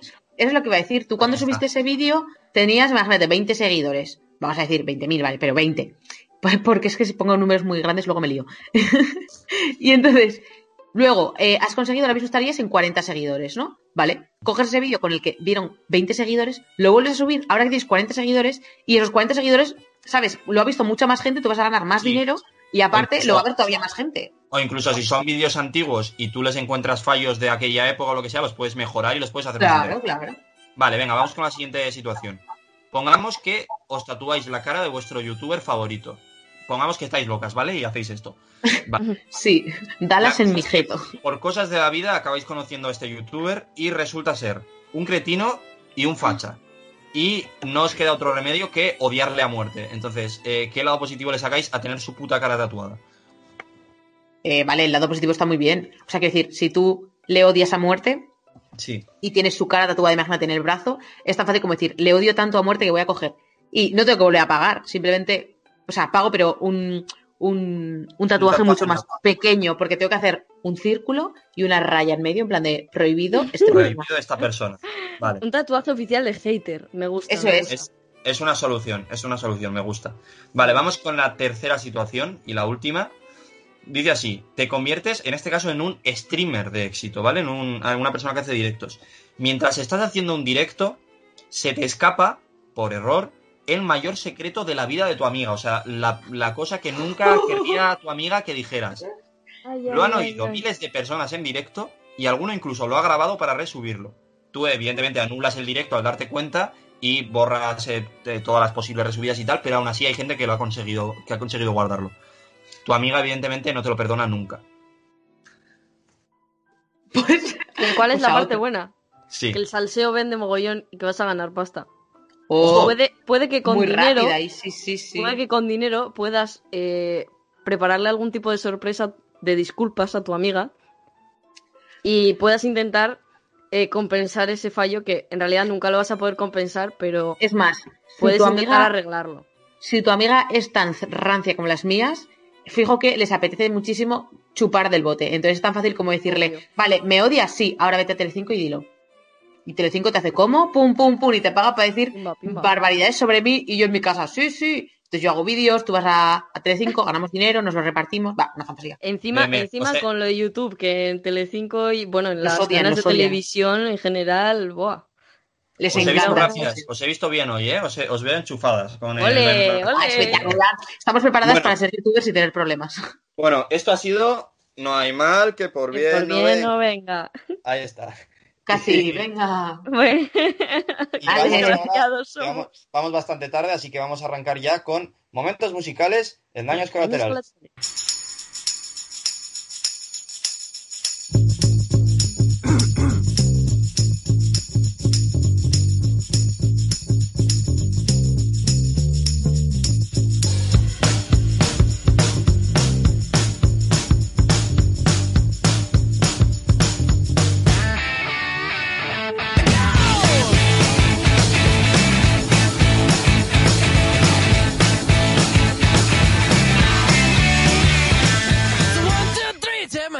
Bueno, chavales, eh, vamos súper mal de tiempo, así que voy a empezar mi sección y voy a intentar hacerlo todo eh, bastante breve.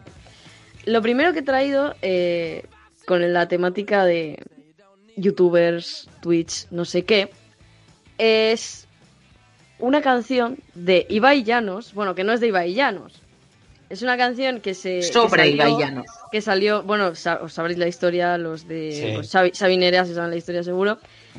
Em, es una historia que salió de un vídeo que tenía Ibai Llanos hablando de las estadísticas y de cómo ahora como que había como cierta rivalidad entre los seguidores de Ibai, el Rubius y Auronplay, que son como en Twitch los que más visualizaciones tienen y demás.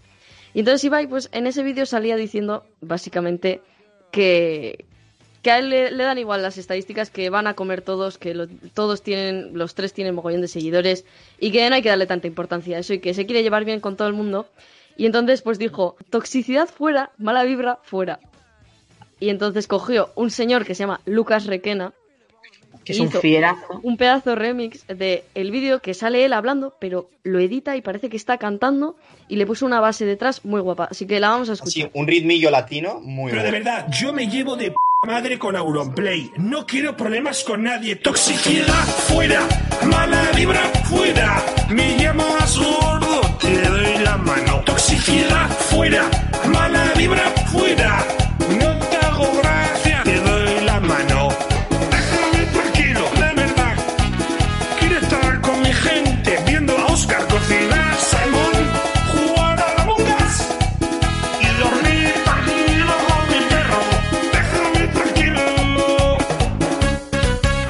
Primero que quiero comentar, hay una página que no me está gustando ahora mismo. Me gusta el trabajo que hace, pero que a mí el tema de las estadísticas ya me está generando toxicidad. Producciones Lucas Requena. La gente ya empieza a compararte. ¿Quién es el uno? ¿Quién es el dos? ¿Quién es el tres? Me la suda, me la suda. Toxicidad fuera, vibra fuera.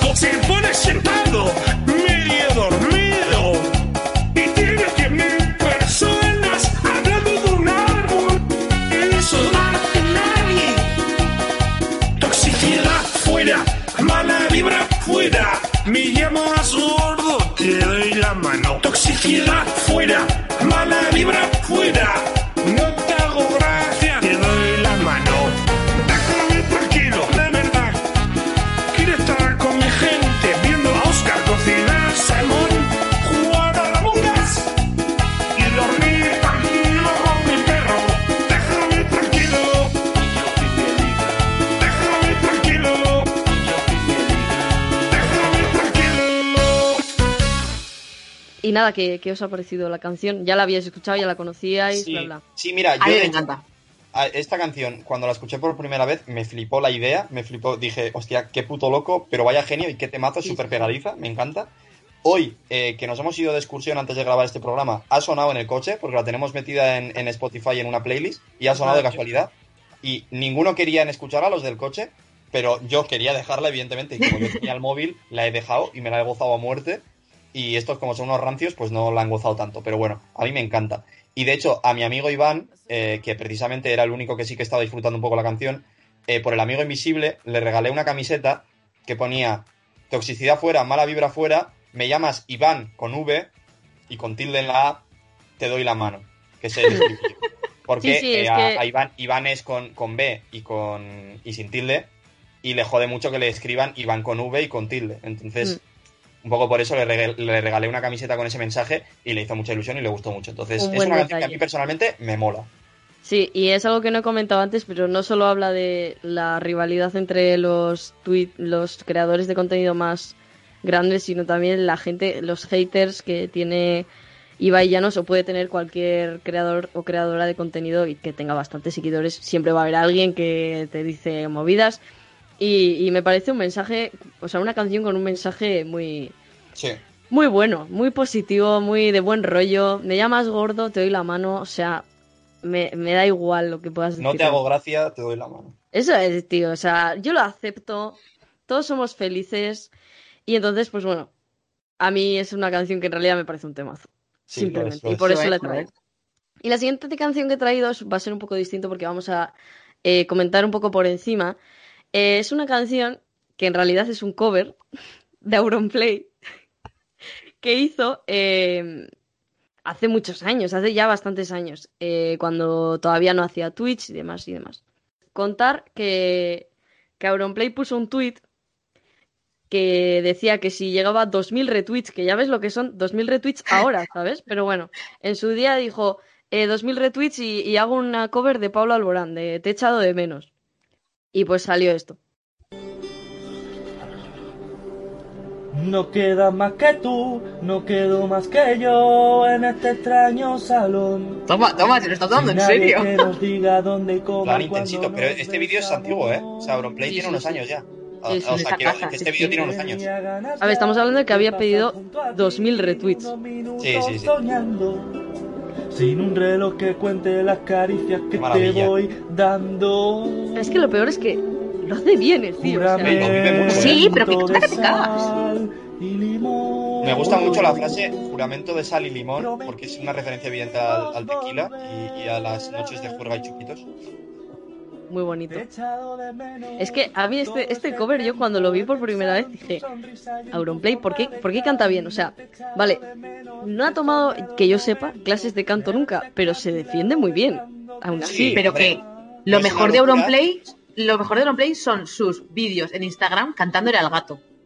sí, Son Es maravilloso. espectaculares. es El tío maravilloso. tampoco es que sea una cosa sobrada que digas, hostia, cómo canta, qué locura, pero, joder, por lo menos se defiende y no le pega excesivamente de cantar medianamente bien.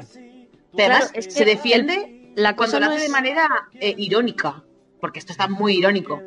Y aún así Sí. se defiende. O sea, si de verdad quisiera, pudie- podría ir a clases de canto y cantaría bien. El mérito no es que él no trabaja de eso. O sea, ese es el, el mérito, que en realidad lo está haciendo por pues lo que ha dicho Nerea, por la coña, y lo hace bien. Y, y eso, que no ha tomado unas clases en su vida ni nada, que yo sepa, vamos, y lo hace bien. O sea, lo hace bien. Sí, se lo toma un poco eso a lo irónico, al humor, ¿no? Pero, pero el tío ya, bueno, joder, Sí, por sí, lo hace no te chirría mucho, vaya. Y bueno, nada, era simplemente que yo quería que lo- los, los oyentes de Daños Colaterales supieran eh, este dato, que Auronplay, pues oye, pues que se defiende cantando Sí, sí. y, y es bastante... A mí me pareció un dato bastante gracioso, en realidad, sí, no está mal, no está mal. y sorprendente. Y la siguiente canción que he traído, ya no un poco más allá de los creadores de contenido y tal, eh, es... He mirado las listas de las canciones más escuchadas en YouTube en toda la historia hasta 2020. Vale.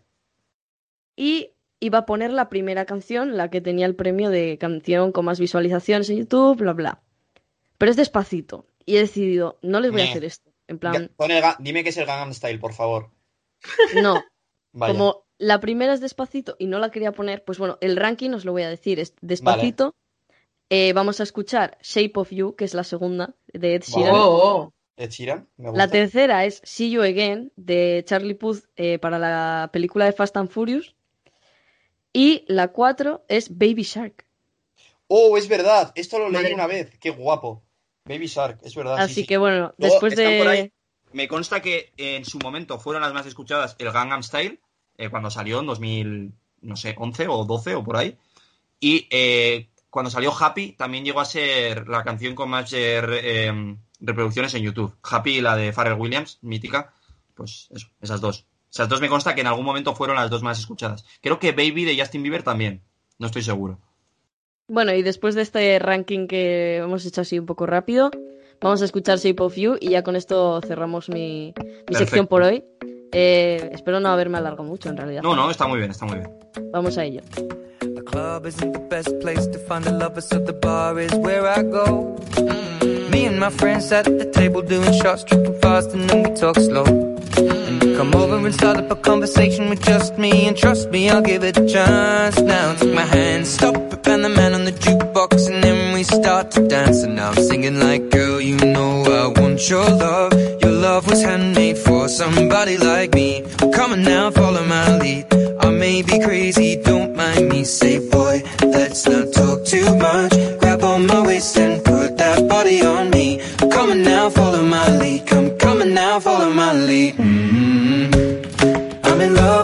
Shape of you. We push and pull like a magnet do. Although my heart is falling too. I'm in love with your body. And last night you were in my room. And now my bed sheets smell like you. Every day discovering something brand new. I'm in love with your body.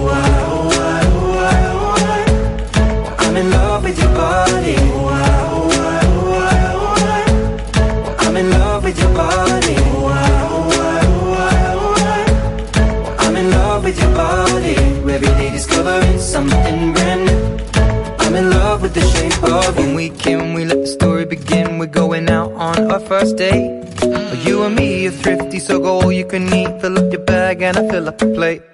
We talk for hours and hours about the sweet and the sour and how your family's doing okay.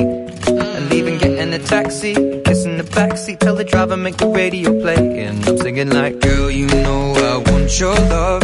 Your love was handmade for somebody like me. Come on now, follow my lead. I may be crazy, don't mind me. Say, boy, let's not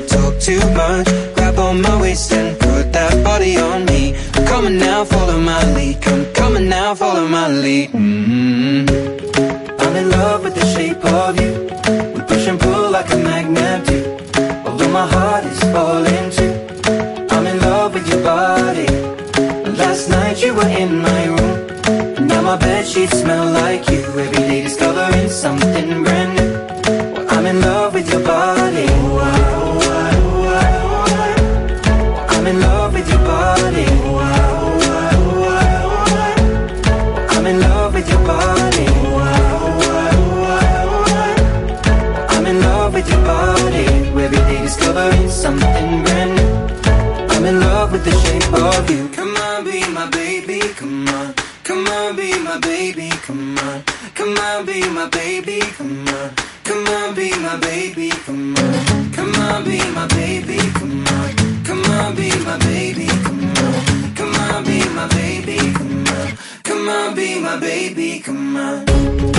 I'm in love with the shape of you. We push and pull like a magnet do. Although my heart is falling too. I'm in love with your body. Last night you were in my room. Now my bed sheets smell like you.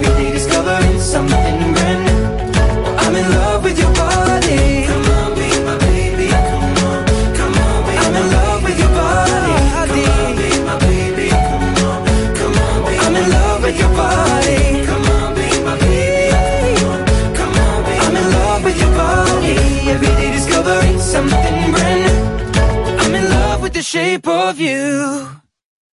Bueno, esto ha sido Shape of You. Y con esto concluye mi sección Momentos musicales en daños colaterales. Espero que os haya gustado. Y, y bueno, ¿tenéis algo más que decir o pasamos ya con la mejor canción de la historia? Sí, yo le daría la mejor canción de la historia, que hoy además la vamos a cantar y la vamos a vivir a tope. Así que Obvio. Vamos, vamos. con Hablando con la pared. Karaoke en Motoyo y Ratia. Oye, me dio una fiebre el otro día. Pa, pa, para, pa, pa, para. causa de tu amor cristiana. Pa, pa, pa, pa, para. Parar enfermería. Pa, pa, pa, pa, para, pa, pa, para. Sin yo tener seguro en cama. Para, para, pa, para, para, pa, pa, pa. Y me inyectaron suero de colores. Eh, Y me sacaron la radiografía. uh, Y me diagnosticaron mal de amores. ah, Al ver mi corazón como y gatilla. bajamos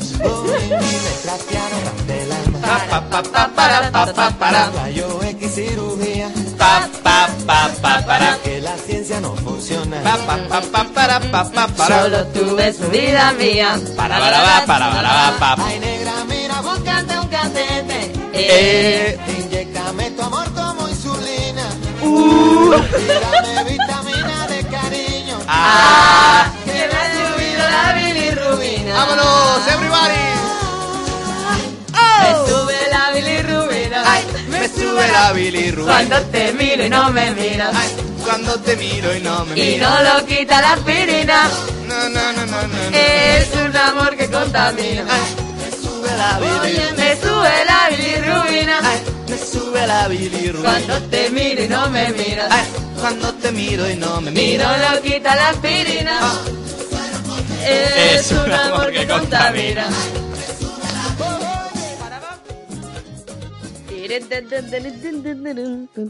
Nerea, Nerea, ¿qué tienes para nosotros hoy en Hablando con la pared? Qué guay, ¿eh? Que, que hemos podido cantar otra vez esta canción. Qué maravilla. Lo que me, Me gusta encanta cantar que- la bilirrubina.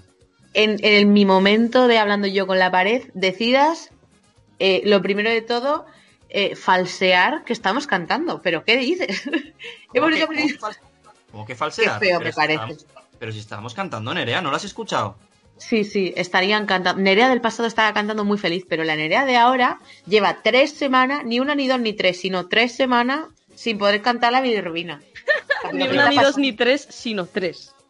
Bueno, Sí. bueno, pero eso será la Nerea del pasado. Yo, yo la he cantado, ¿eh? No sé, o sea, quiero decir, igual han conectado aquí eh, universos alternativos o lo que sea, pero yo, yo he cantado. De repente ha aparecido alguien. De hecho, me toca. Bueno, bueno, ¿qué, qué tienes para nosotros en el día de hoy? Cuéntanos. Pues la verdad que eh, poca cosa. Bueno, os tengo que contar, antes de empezar con la sección, eh, que me quedo sin WhatsApp. Ahí va. Me he quedado sin WhatsApp. Entonces, bueno, mis conversaciones con vosotros y con, bueno, para quien esté escuchando, mis conversaciones con el resto del equipo de daños colaterales para conseguir empezar este, este, eh, esta grabación han sido una locura, porque, claro, WhatsApp no me funciona y entonces, ¿qué he hecho? Ir a Instagram. Es que no hay nada peor que la mensajería de Instagram, me cago en la leche, es que qué asco, no me gusta nada. Es una caca. Pero digo, pues voy a Twitter. ¿Qué pasa en Twitter? Que no hay audios. ¡Ah! ¡Qué fallo! No hay audios. Y yo sin audios no sé vivir. Porque como soy una turras, no os creáis que ser una turras aquí. Yo soy turras todo el rato. 24-7. Todos los días. Entonces, pues, eh, fatal. He tenido que estar hablando por Instagram y es que yo me sentía eh, como, como comunicatalle que soy, me sentía capada. O sea, se me han Muy cortado mal. las alas. Yo no me enteraba de nada. Un Un desastre. Entonces, literal, me he enterado de que íbamos a hablar como 10 minutos antes de entrar en la llamada. Porque a Alba se le ocurrió decirme, oye, hoy hablamos de YouTube. No, y yo, yo te he "Ah". hablado, ¿eh? Yo también te he hablado, perdona. Sí, sí, pero Alba me ha hablado un poco antes. Luego me has hablado tú y me has dicho, no, es YouTube. Y yo te he dicho yo, ya, ya sé, ya sé. Pero ya sé, era, hacía dos minutos que sabía. Entonces, claro, he dicho, Telepatía. "Nerea, que tienes que hacer una sesión. ¿Y cómo voy a una sección si, si no sé nada del tema? A ver, Nerea, no vamos a hacer, no te puedes hacer la interesante cuando cada vez que empiezas tu sección dices, ay, es que no me he preparado nada. ji, ji, ji, ji". A ver, da ¿Es igual, da igual. Aquí venimos a charlar. Aquí de a tertulia, de tertulia. Simplemente. Qué mal me parece. Qué mal me parece que, que es que no. Bueno, la pregunta que os quiero hacer hoy es: ¿por qué no tengo Twitch? No sé, ¿tú sabrás? Tú, tú sabrás, ¿no? Digo yo. No, no, es que esa es la cosa, que es que yo no lo sé. ¿Por qué no tengo Twitch? Pues o sea, soy una persona que tiene mucho tiempo libre porque le encanta procrastinar y como tiene tantos trabajos, pues lo que más le apetecería ahora mismo es no hacerlos. Eh, y se me da genial hablarle a la nada. O sea, básicamente de eso se trata esta sección, de yo le hablo a la pared mientras vosotros miráis los móviles, eso sí funciona. Correcto. Entonces, correcto. Eh, ¿Por qué no me hago Twitch? O sea, es que no me importaría no tener un solo seguidor. Me encantaría hacerme Twitch. Es más, eh, un, un día lo pensé. Digo, este verano. Ah, dices para hacer directos. pero que- es que, en verdad, o sea, yo siempre quiero ser youtuber. Siempre. Yo lo veía y yo decía, mira, Vale. si esta page, esta persona que no sabe vocalizar, que habla trompicones, ni siquiera la gramática está bien, y hace laísmos, está en, tu- está en YouTube, y yo en otra parte del, de- de- de- de- del mundo le estoy viendo, ¿por qué narices no puedo estar yo haciendo YouTube? Es que no lo entiendo. Y entonces, ahora, claro, YouTube ya no tiene tanto gancho. Además, hay una cosa que tiene Twitch que es que no tendría yo que editar luego el vídeo. Y eso siempre está bien. Eso es bien. ¿por qué? es bien. ¿Por qué no me pongo a hacer yo Twitch?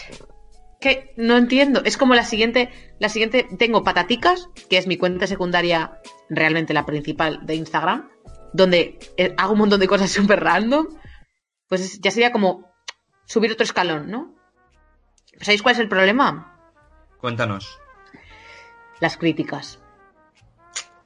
No, No puedes sabrías. hacer críticas. De la que apenas hemos hablado, pero, pero a Los mí me haters. fastidiaría muchísimo. Soy muy, muy, muy mala con las críticas. No las soporto.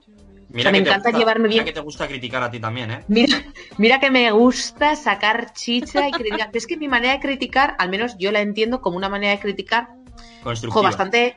Yo te digo esto está mal, pero te digo cómo poder mejorarlo. O Sí. te digo esto está mal, sabiendo que es una cosa que, bueno, que se puede mejorar. No te digo, No, eso- oye, tu cara da asco. En eso Es que, Nerea es ¿Qué muy buena. En eso Nerea es muy buena porque te dice las cosas sin pelos en la lengua, o sea, tampoco te ofende, evidentemente, porque es lo que dice, es para poco crítica constructiva, pero es verdad que muchas veces, em, yo qué sé, si necesitamos ayuda para un proyecto de clase o lo que sea, yo se lo mando a Nerea porque sé que no me va a decir lo que espero que me diga. O sea, que cualquier otra persona igual te dice, guau, tío, está de puta madre, me encanta, envíalo. Nerea te va a decir, oye, mm, está guay, pero esta parte me chirría bastante. O sea, yo esto lo, lo cambiaría porque, uy, he llegado a esta parte y he dicho, hostia, hostia, esto no lo entiendo tal. Entonces, es verdad que tú ahí, en cuanto a críticas, bastante bien, sí. Ay, muchas gracias. Me alegro muchísimo de que lo pienses Pero, así. pero al mismo tiempo, tú no soportas, o sea, no te gusta que te Pero eso es, al mismo tiempo yo sé perfectamente que soy una pequeñísima parte de este nuestro Internet. A la gente le encanta criticar. Y cuanto más critiques, mejor. Y además, hoy en día todos tenemos que tener eh, opinión sobre todo. Tío, no sé de qué estás hablando. ¿Por qué tengo que tener opinión? Yo tengo que tener opinión de lo que diga una persona haciendo eh, matemáticas en una pizarra en un vídeo de YouTube. Y yo tengo que tener opinión de eso, cuando ni me importan las matemáticas, ni la pizarra, ni el YouTube. O sea, Mm. entonces, yo eso yo creo que lo pasaría bastante mal. Sobre todo, claro, Twitch es una plataforma que está súper abierta, tú no sabes quién te está viendo, porque desde el punto de vista de creador, eh, Sí. hasta que no te siguen, a ti no te sale el nombre de la persona que te ha seguido. O si no escribes, o sea, puede haber 20 personas en tu directo y que nadie te hable y tú no entiendas quién te está viendo. Y son 20 personas de a saber dónde, ¿sabes? O sea, muy así. Entonces, uff, que a la vez yo lo pienso y digo, a ver qué tipo de críticas me pueden hacer. Si es que a mí realmente me dan igual. Porque yo soy una persona bastante sudapollista en el sentido de, o sea, no sé vestir y me da igual, nunca me maquillar y me da igual. Estoy con la. O sea, es como, hago siempre lo que me da la gana y no me importa lo que piense la gente sobre mí, pero me, mm, me gusta que si alguien sabe sobre mí, si va a pensar mal sobre mí, que no me lo diga. no me lo digas, no me importa. O sea, ¿quieres que no te gusta cómo hablo, que es una pesada? Vale, pero no me lo digas. O sea, Prefiero no saberlo. Ya. Vale, lo paso muy mal. Porque a mí me dices, es que, jo, es que, ostras, estás dos horas en daños colaterales y es que cuando hablas tú, no lo soporto, tengo que cambiar. No lo soporto, digo, pues no lo soportes, pero a mí no me lo digas, porque, porque entonces yo me voy a callar. Más vale que confieses esto para que ahora venga una horda de gente a decirte, Nerea, cállate. Alto como Nerea no sé qué". pesada, yo, "Uh". que luego yo creo que serán dos días y al tercero me dará igual. Pero Ya. es ese paso, Ese momento sí. uff. Pero sí, si algún día hago Twitch, lo primero que haré será gameplay de coger el, la Switch de mi hermana, la conectaré al ordenador, todavía no sé cómo, y me pondré a comentar algún juego que juegue. Porque es que me parece bien, apasionante el mundo de, de mis comentarios al respecto de cosas que no entiendo. Maravillosas. A mí me interesaría, ¿eh? desde luego. O sea, en general, el contenido que haces en Pataticas me mola, o sea que la evolución a Twitch puede estar bien. Es que me lo estoy Pues planteando seriamente. El año que viene, si no estoy trabajando, he de decir que tengo solo tres asignaturas para terminar publicidad. Entonces ahí yo veo mucho tiempo libre para coger y, oye, a ver qué pasa. Sí, sí. No estaría mal, ¿no? Es una buena opción. Es una buena Como comentario final, antes de cerrar Pataticas breve, eh, por favor, si no sabéis, no comentéis. No, no te vas a morir por no hacer un comentario en YouTube. Y si lo haces, ya sea en YouTube, en Instagram, en Twitter, en- me da igual, sea grande, pequeño, sea estadounidense o eh, de Albacete, me da lo mismo. A quien sea que le hagas el comentario, piensa dos cosas. La primera, a esa persona que más le dará tu opinión. Es que le da igual, entonces cállate. Y si de verdad crees que no le puede dar igual, que es algo que de verdad tienes que decirle, díselo, pero como si fuera tu hermana. O sea, de tranquis, ¿sabes? En plan, Sí. que esa persona tiene senti- se- sentimientos. Ya está, Una gran eso. lección, una gran lección y. 2021, y un buen centrémonos. consejo. Un buen consejo. Un buen consejo con el que cerramos hablando con la pared y pasamos a, a la mierda. Pasamos al vertedero de Xavi. Así que vamos con la intro.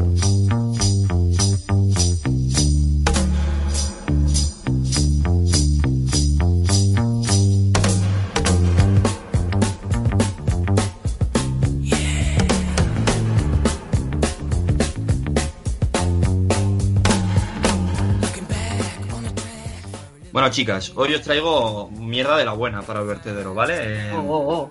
Y si os parece bien, quiero empezar eh, con una cosa que me pasó, se me pasó el otro día por la cabeza, que es que molaría mucho que cuando tú vas a una cafetería y pides un café cortado, te traigan un café, en plan, el camarero o la camarera te traiga un café y te diga, ay, ay, no sé, es que, bueno, venga, vale, toma, aquí tienes. En plan, cortado. ¿sabes? Ay, qué malo, qué malo, qué malo.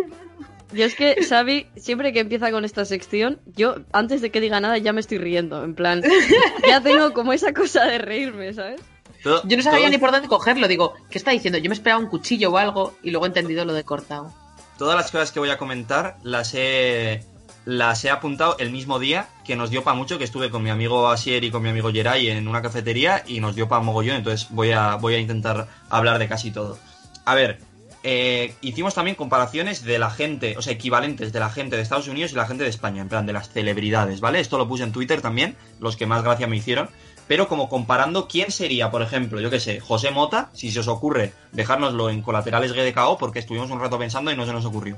¿Quién sería José Mota en Estados Unidos, por ejemplo? Entonces, bueno, se nos ocurrieron varios, yo que sé, Esperanza Aguirre, Hillary Clinton, cosas del estilo, ¿vale? Eh, eh, esto hay que decir que no es idea original mía, o sea, yo se lo propuse a esta gente jugar a ese juego pero no es idea original mía. Esto es de David Suárez, del humorista David Suárez, que hace mucho contenido de humor negro y así, pero de vez en cuando hace cosas así de este rollo también y están, están interesantes. Y él comparaba, decía que eh, si alguien, si Jack Black fuera español, sería algo parecido a, por ejemplo, Flo o eh, Pablo Carbonell. Pablo Carbonell es un actor que también tiene un grupo de rock como tiene Jack Black en Estados Unidos. Entonces los comparaba bastante. Bueno, no sé. Entonces, los, los que puse en Twitter, los que más me gustaron eran Mario Casas como Zac Efron, en plan típico, típico que tuvo un boom en su época ahí adolescente, tirando ya para adulto, con una saga muy exitosa entre el, el público joven y que luego se ha reinventado como un actor algo más serio, ¿no? Y que Sí, es sí. como la gente forraba las carpetas con sus caras, pues es un poco ese perfil, ¿no? Mario Casas hasta Efron. Luego, eh, Eva H. como Ellen DeGeneres, la- las dos son presentadoras, cada una en su ámbito. sí, sí, las dos tienen el pelo corto y las dos creo que tienen una ideología política bastante parecida a la una de la otra. Entonces me encajan. Y el tercero era Macaulay Culkin con, no me acuerdo cómo se llama el actor, pero es eh, el de los burlaos, el chaval de Aquí no hay quien viva, el que Oh, hacía de hijo de Juan Edu. Cuesta. Eso es. Eduardo no sé qué. Pues ese pavo me recuerda un montón a Macaulay Culkin porque es como que los dos se hicieron famosos de niños, ¿no? En plan, tuvieron exitazo de niños y eh, todo el mundo los adoraba. De repente se metieron en un sitio un poco más turbio o más en la sombra y tal, y se especula que se ha metido mucha droga, ambos. Entonces, creo que son vidas un poco paralelas también. Por lo que sea. Os invito, os invito a todos nuestros les invito a todos nuestros oyentes a jugar a este entretenido juego entre celebridades españolas y celebridades estadounidenses. Yo es, es posible que en algún otro vertedero de sabios traiga más, más propuestas. Vamos con eh, otra cosa que tengo apuntada aquí que son que he decidido. eh, bueno, he decidido no, pero como a mí me gusta mucho la lengua española, el otro día me pasó por la cabeza separar, o sea, lo que cuando pienso en mi cabeza las etapas diferentes que ha tenido mi vida, ¿no? En plan, círculos que se abren y se cierran, eh, clasificarlas como con signos de puntuación. En plan, yo qué sé, si de repente estoy seguro de que ha acabado un- una etapa de mi vida, sería un punto y aparte. Esto se habla en general, ¿vale? Esto lo dice mucha gente. Eh, o que yo qué sé, que un punto final es ya que es definitivo, que no hay vuelta atrás, que tal. Vale. Pero yo lo de- divoluciona- divolucionaría incluso más. Plan, que la coma sea como un momento en el que tengas que pensarte algo muy seriamente para saber si seguir hacia adelante o no, ¿sabes? Un momento así Estamos, determinante. estamos en coma, entonces tendrías que decir, estamos en coma. Estamos en coma, sí, sería una expresión. Y punto y coma sería ese momento en el que tú ya estás pensando, vale, creo que estoy preparado para abrir una nueva etapa en mi vida. Pero al mismo tiempo siento que no ha terminado la etapa anterior, ¿no? Entonces necesito algo en concreto que me diga que esa etapa ha terminado, que sería el punto, un, un- un hecho concreto que significaría el punto, para po- poder abrir una nueva frase, una nueva frase, una nueva etapa. Entonces, O bueno, sea, mi etapa de daños colaterales a Twitch sería un punto y coma. Eso es, por ejemplo, por ejemplo, sí, sí, es un buen ejemplo. Vale, eh, esto era una chorrada que se me ocurrió y dije, bueno, pues para el vertedero, como todo lo que se me ocurre. Otra cosa que, que hemos hecho, mira, esta misma tarde, eh, me gusta mucho y es una propuesta que, que lanzo aquí a la gente. Eh, hacemos un juego muchas veces con las canciones, los de mi cuadrilla y yo, que es un poco así eh, salseante, bueno, salseante no, es, un, es una chorrada realmente, pero es como un poco de humor verde de caca culo pedo pis, ¿vale? Pero es pillar una canción, sea la canción que sea, bueno, en castellano, evidentemente, porque el juego va con ello, y cambiar todos los verbos que hay en esa canción por el verbo follar. Vale. Entonces, eh, dos canciones con las que lo hemos hecho y que se me ocurren así a primera vista. eh, Seguiremos juntos de Arcada Social, que da mucho juego. En plan, se, salen, salen, salen frases muy divertidas. En plan, follaremos juntos los dos. Lo, lo, lo, lo, lo, lo, lo. Pero eso, todos los verbos cambiarlos por follar. Te salen frases súper divertidas. Y la otra canción la hemos hecho hoy, que es Cantando, que bueno, que sería follando, de eh, Violadores del Verso, KCO y esta gente. En plan, ¿por qué follando yo me pongo bien, yo me follo bien, la vida va mucho mejor con tal de... La vida folla mucho mejor, ¿no? Con tal de follar a fin de mes, pues bueno, es un poco ese rollo, pero con toda la letra que también, al ser rap, da muchísimo juego. Yo como recomendación de entretenimiento para todos nuestros seguidores también, mm, ese es humor verde de mierda, pero mm, yo qué sé, me lo paso bien. Y por último, otra cosa que hablamos en el, en el café con, con Asier y con Geray fue el tema de las camisetas cutres. Yo era una cosa que tenía completamente olvidada, las camisetas cutres de las tiendas de souvenir, ¿vale? Por una parte están eh, las camisetas de souvenir como tal, que es yo qué sé, mi tía ha estado en Peñíscola y me ha traído esta camiseta que mola mucho, ¿vale? I love Benidorm. I, do- I love Benidorm. Es un poco ese perfil, ¿vale? Para que os hagáis una idea. Pero luego están las que están en, las misma, en la misma tienda, pero quieren ser cachondas, pero como muy boomer todo, ¿vale? Por ejemplo, las que pone, ya que estamos hoy con el tema, las que pone yo tuve curro. En plan, YouTube curro. Ay, ama.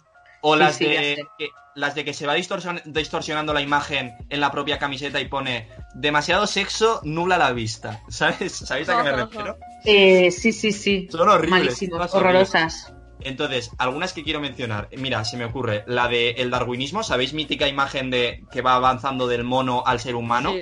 Mítica Sí. imagen del darwinismo. Eh, que el último de ellos, el ser humano, se gire hacia los demás y le diga, dejad de seguirme, por favor. Eso es muy de ese palo. Es- ese tipo de camisetas totalmente. Eh, o por ejemplo, una que me gusta a mí mucho, que es de mis favoritas, es la de Pepe Dime Algo. Pepe Dime Algo es universal. Es Oh. un pollo mirando unos huevos fritos y diciendo, Pepe, dime algo. ¡Oh, Es- Dios mío! Yo sí, todos sí, sí, o sea, o sea, estoy Yo he seguro. visto eso, sí. Estoy Lo he, lo he visto. Y bueno, ese tipo de camisetas que me hacen mucha gracia, si se me ocurren más, pues las traigo también en otro programa. Y ya para cerrar, voy a hablaros, como siempre, intento hacerlo breve porque sé que vamos mal de tiempo, de los discos que crearon a este monstruo, ¿vale? Las, las eh, tres recomendaciones de discos del día. Eh, voy a ver si no me repito, porque ya es que me pierdo. Pero bueno, yo las suelto y si me he repetido me avisáis. Eh, Agenda oculta de Riot Propaganda. Quiero hablar de este disco, pero sobre todo de este grupo. Riot Propaganda me, me mola mucho la idea de primeras. Riot Propaganda es un grupo formado por dos grupos. Y yo es una cosa que creo que no había visto o que yo recuerde. Son los chicos del maíz más Habeas Corpus, que, si no me equivoco, en 2012 o por ahí, se unieron para hacer una especie de grupo conjunto en el que hacían rock, que es lo que toca Habeas Corpus, con rap, que es lo que hacen los chicos del maíz. Entonces, esa fusión a mí me flipó. O sea, la primera vez que escuché este disco, que además creo que es de los pocos discos que en vez de escuchar una canción eh, suelta y luego engancharme, eh, me puse el disco porque me lo pasaron y dije, hostia, pues me voy a poner a escucharlo. Y me encantó, de arriba abajo todo el disco, que es el primero de los dos que tienen. El segundo está muy bien también, pero yo... No, el Agenda Oculta es el segundo, ¿verdad?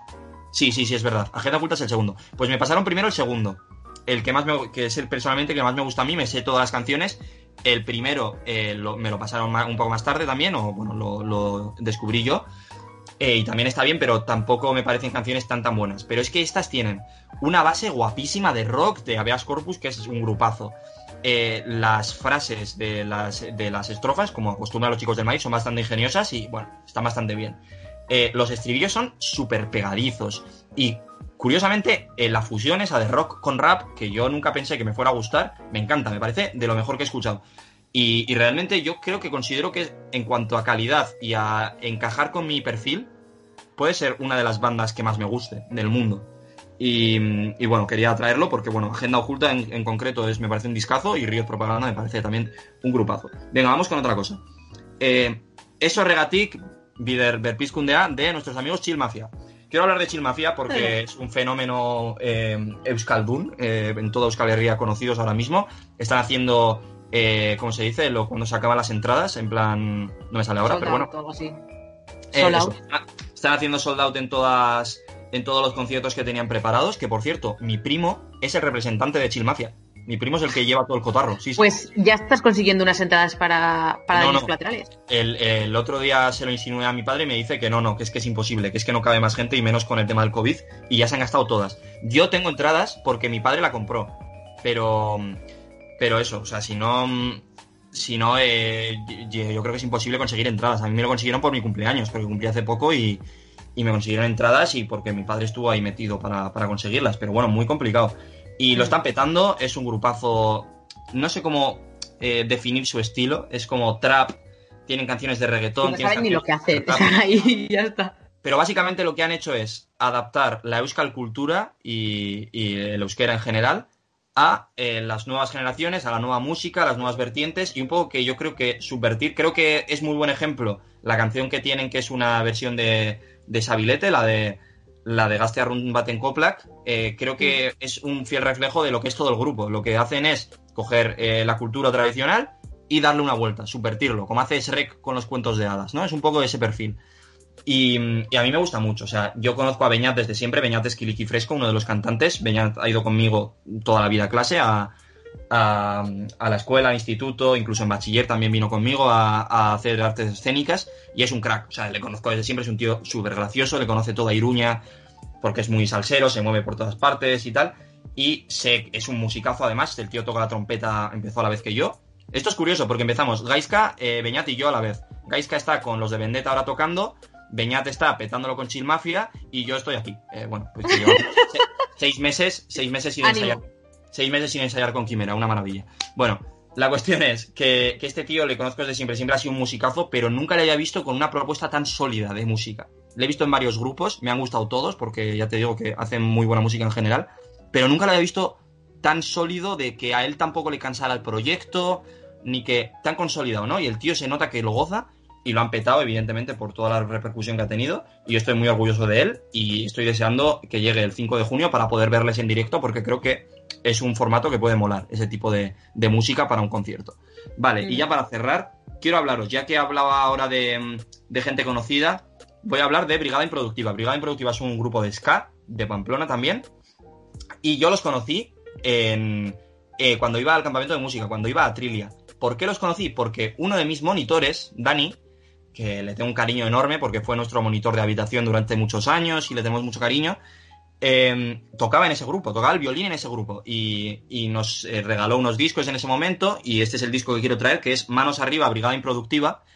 Luego han sacado un segundo disco que está bastante bien también, que no me acuerdo ahora mismo cómo se llama, la, eh, liebre, no es gato por liebre o alguna cosa así. Pero bueno, el, el primero es el que a mí me marcó de verdad porque descubrí un género también muy guay. Ya conocía un poco el ska, pero aquí vi una evolución muy guay que era meterle al ska violín, por ejemplo, porque eh, ya te digo que mi monitor tocaba el violín, también cantaba en alguna canción y creo que tocaba el piano, pero principalmente tocaba el violín y mezclar esa mezcla de folclore con música folk, con ska, el violín le da un toque muy guay, yo creo que influenció mucho luego a Quimera, porque Quimera es un grupo de rock que también tiene canciones ska con violín y con saxo, que no es tampoco la cosa más normal del mundo. Y eso creo que nos ha influenciado y aparte de eso yo lo recomiendo mucho Brigada Improductiva porque son temazos de ska que a mí personalmente me parecen súper, no sé, divertidos de escuchar y que te lo pasas muy bien, son muy bailables, tiene un directo muy bueno. Eh, desafortunadamente Dani ya se fue del grupo porque se fue a estudiar fuera, ya no tienen violín, ya solo son un grupo de ska al uso con, con trombón y trompeta y tal, pero bueno, me consta que siguen dando conciertos. Y el segundo disco, aún sin violín, también está muy bien. Y bueno, para el que le gusta el género de ska, yo lo recomiendo mucho, Brigada Improductiva, eh, que le sigan. Y ya con esto, ahora sí, cierro el vertedero de Xavi con un tuit de Beñat Cano, como suelo acostumbrar. Eh, Cano sacó un tema que yo saqué hace un tiempo también en Twitter, que es eh, que Jerónimo Stilton, los libros de Jerónimo Stilton, son la cumbre de la literatura. O sea, para mí es, es lo máximo. Eh, los libros con olores de Jerónimo Stilton es lo máximo que puedes esperar. Entonces, con relación a esto que yo comenté hace un tiempo en Twitter, Cano ha puesto un, un tuit esta semana, aprovechando también el día del libro, y eh, ha dicho que mucho decimos de Quevedo o de Stephen King como escritores, pero el que hizo Jerónimo Stilton y el libro de los olores marcó un antes y un después en toda una generación de niños que lo único que queríamos era oler azufre. Bueno, y ahora sí, Gracias. pasamos, chicas, a la Champions periodística.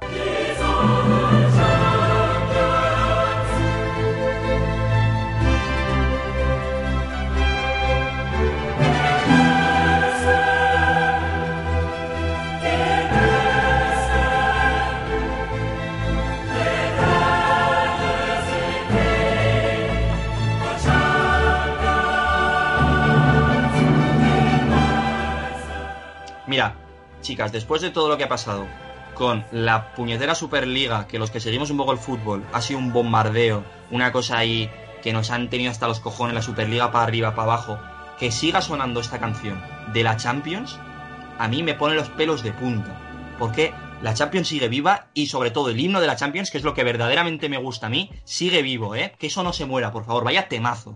En fin. Em, la Champions Periodística, como siempre, este concurso en el que yo os traigo las noticias más curiosas que me encuentro por ahí en forma de concurso y os pongo un poco a prueba, ¿no? Eh, vuestra intuición, vuestro conocimiento, como queráis llamarlo. Entonces, bueno, os traigo en forma de concurso estas noticias y, y veamos cómo las resolvéis. Tenemos, como siempre, a, compitiendo a Nerea Pichichi, que ahora mismo acumula en la clasificación 8 puntazos. Y por otro lado, eh, liderando la tabla de clasificación, tenemos al Albacete Balompié con 8 y medio. Está la cosa muy, muy igualada. Así que veremos hoy si siguen las cosas como hasta ahora o Nerea puede dar la sorpresa. Vamos allá. A ver, a ver si es verdad. Vamos con la primera noticia. En este caso os leo el inicio de la misma y os doy cuatro opciones. Venga. Dice así. Detienen a un mafioso fugado tras descubrirlo en YouTube. A. Vendiendo su cuerpo. B. Bañando al perro. C. Cocinando junto a su esposa. D. Viendo daños colaterales, mejores momentos. A ver, otra vez, bañando a su perro, cocinando con su esposa. Vendiendo su cuerpo y Ah, viendo daños cuerpo. colaterales, mejores momentos. Y lo detienen. Detienen a un mafioso fugado tras descubrirlo en YouTube. Esto es una noticia real, como siempre. y una de las cuatro opciones es la Yo conclusión. de- digo, yo digo cocinando con su mujer. Vale, Nerea dice cocinando con su mujer y Alba dice, Vale, yo era una vendiendo su cuerpo y otra bañar- bañando al perro. Eso es. Eh, pues bañando al perro. Vale, Venga. pues Alba apuesta por bañando al perro y Nerea por cocinando junto a su esposa. Pues chicas, la respuesta correcta, una de las dos acertado es cocinando junto a su esposa. Nerea ¡Sí! era la Por un momento respuesta creía que ibas a decir lo del perro y digo, no podrá ser, no podrá ser. Bueno, Nerea se adelanta. Vamos con la segunda que tiene el mismo funcionamiento. Leo el inicio de la noticia y cuatro opciones para ver cómo acaba. Vamos allá. Para combatir la procrastinación, lanzan en China una alarma A. Humana. B. Animal. C. Mineral. D. Que no te despierta. Una alarma. Una alarma. A. Humana. no, la B, pregunta animal, es una C, alarma mineral, mineral. ¿De qué D. estamos Que no hablando? te despierta. Humana. Vale, Alba va con humana. ¿Cómo que mineral? Yo me estoy rayando. Te dar una piedra. O sea, toma, te voy a dar una piedra. Yo no os puedo decir más que las respuestas. Súper a favor de, de que te den una piedra. En plan de toma tu No, no, no, no. Que te tiren, que te tiren una piedra para despertarte, tío. Hostia. Venga, que es, es la hora. Pum. Hostia. Me quedo con la piedra. Necesito que Vale, sea vale. verdad. Venga, pues Alba va con humana y Nerea va con mineral. Pues chicas, la respuesta correcta es prrrr. A, humana. Lo siento, Nerea, Vamos. hubiera sido muy bonito. Joder, pero, pero ¿cómo? No entiendo. Eh, Hubiera sido muy bonito. Pues eh, la alarma humana en este caso es una persona a la que han contratado de una empresa de alarmas para que llame a la gente insistentemente, incluso pueda ir a sus casas a despertarles, eh, o a despertarles o a movilizarles por estar demasiado vagos y tal, y que les Mm. anima a dejar de procrastinar en general. Es un poco el concepto de alarma humana. Sí. Vale. Vamos, Animal también hubiera sido posible. Llegamos empatadas con mucha emoción a la última ronda. En este caso os voy a leer tres titulares enteros y uno de ellos es falso. Hay dos verdaderas noticias que me he encontrado por ahí y la otra me la he inventado. Me tenéis que decir cuál es esa, ¿vale? Vale. Venga. Vamos. Dice A. Una joven indonesia duerme durante siete días y están a punto de darla por muerta. B. Llega un día tarde a su boda por una equivocación en el periódico local. Y la C. Lanzan al mercado un bolígrafo con un gusano vivo dentro. A ver, esta la de la Indonesia. La repito La si queréis, rápidamente. No, no, solo con palabra clave. Palabra Vale. clave. Indonesia durmiendo. Joven Sí. Indonesia, be- bella durmiente de Indonesia. ¿Vale? eh, eh, hombre equivocado por el periódico local, Ah, vale. por el día de su boda. Y eh, bolígrafo con gusano vivo dentro. Yo digo que la falsa es la del bolígrafo. Vale, Nerea va con la C, el bolígrafo con el gusano vivo. ¿Y Alba? Yo creo que la falsa es la segunda. La D llega un día tarde a su boda por una equivocación en el periódico local. Vale. Bueno, no, no, no, no sé, no sé. Bueno, venga, vale, la B, va. Sí, vas con la B. Vale. Venga, sí, vale. lo loco, lo Nerea con la C. Pues chicas, la respuesta era la B. Llega un día tarde a su boda por una equivocación en el periódico local. No me lo puedo creer. Esa me la he inventado, así que Alba suma un punto entero, no ha hecho pleno, pero bueno, eh, suma ahora mismo nueve, nueve puntos y medio en, el, en la clasificación y se adelanta bastante con bastante distancia hacia Nerea, que bueno, tendrá su oportunidad la semana que viene de igualarla. Y Como con había esto, empezado chicas. Se Ya. toda la mierda. con esto, chicas, cerramos el programa de hoy. ¿Qué os ha parecido? Pues bien, bien, bien. Yo prefiero siempre grabar en estudio, pero bueno, está muy Sí, bien. es mejor, pero bueno, es lo que toca. Esperemos la semana que viene, ¿no? Ya estudio. Eso Sí, es. sí. Semana que viene toca. O sea, ya está. Aquí termino Vale. la tontería. Bueno, pues nada, eh, muchas gracias tanto Alba como Nerea por acompañarme una semana más. Muchas gracias a la audiencia por escucharnos, por estar siempre ahí. Y volveremos la semana que viene, esperemos que en el estudio de verdad, con nuevas canciones, nuevas anécdotas, nuevas y emocionantes aventuras y en definitiva, con un nuevo programa de daños colaterales y seguro con mucho, Con mucho más que decir. Chao.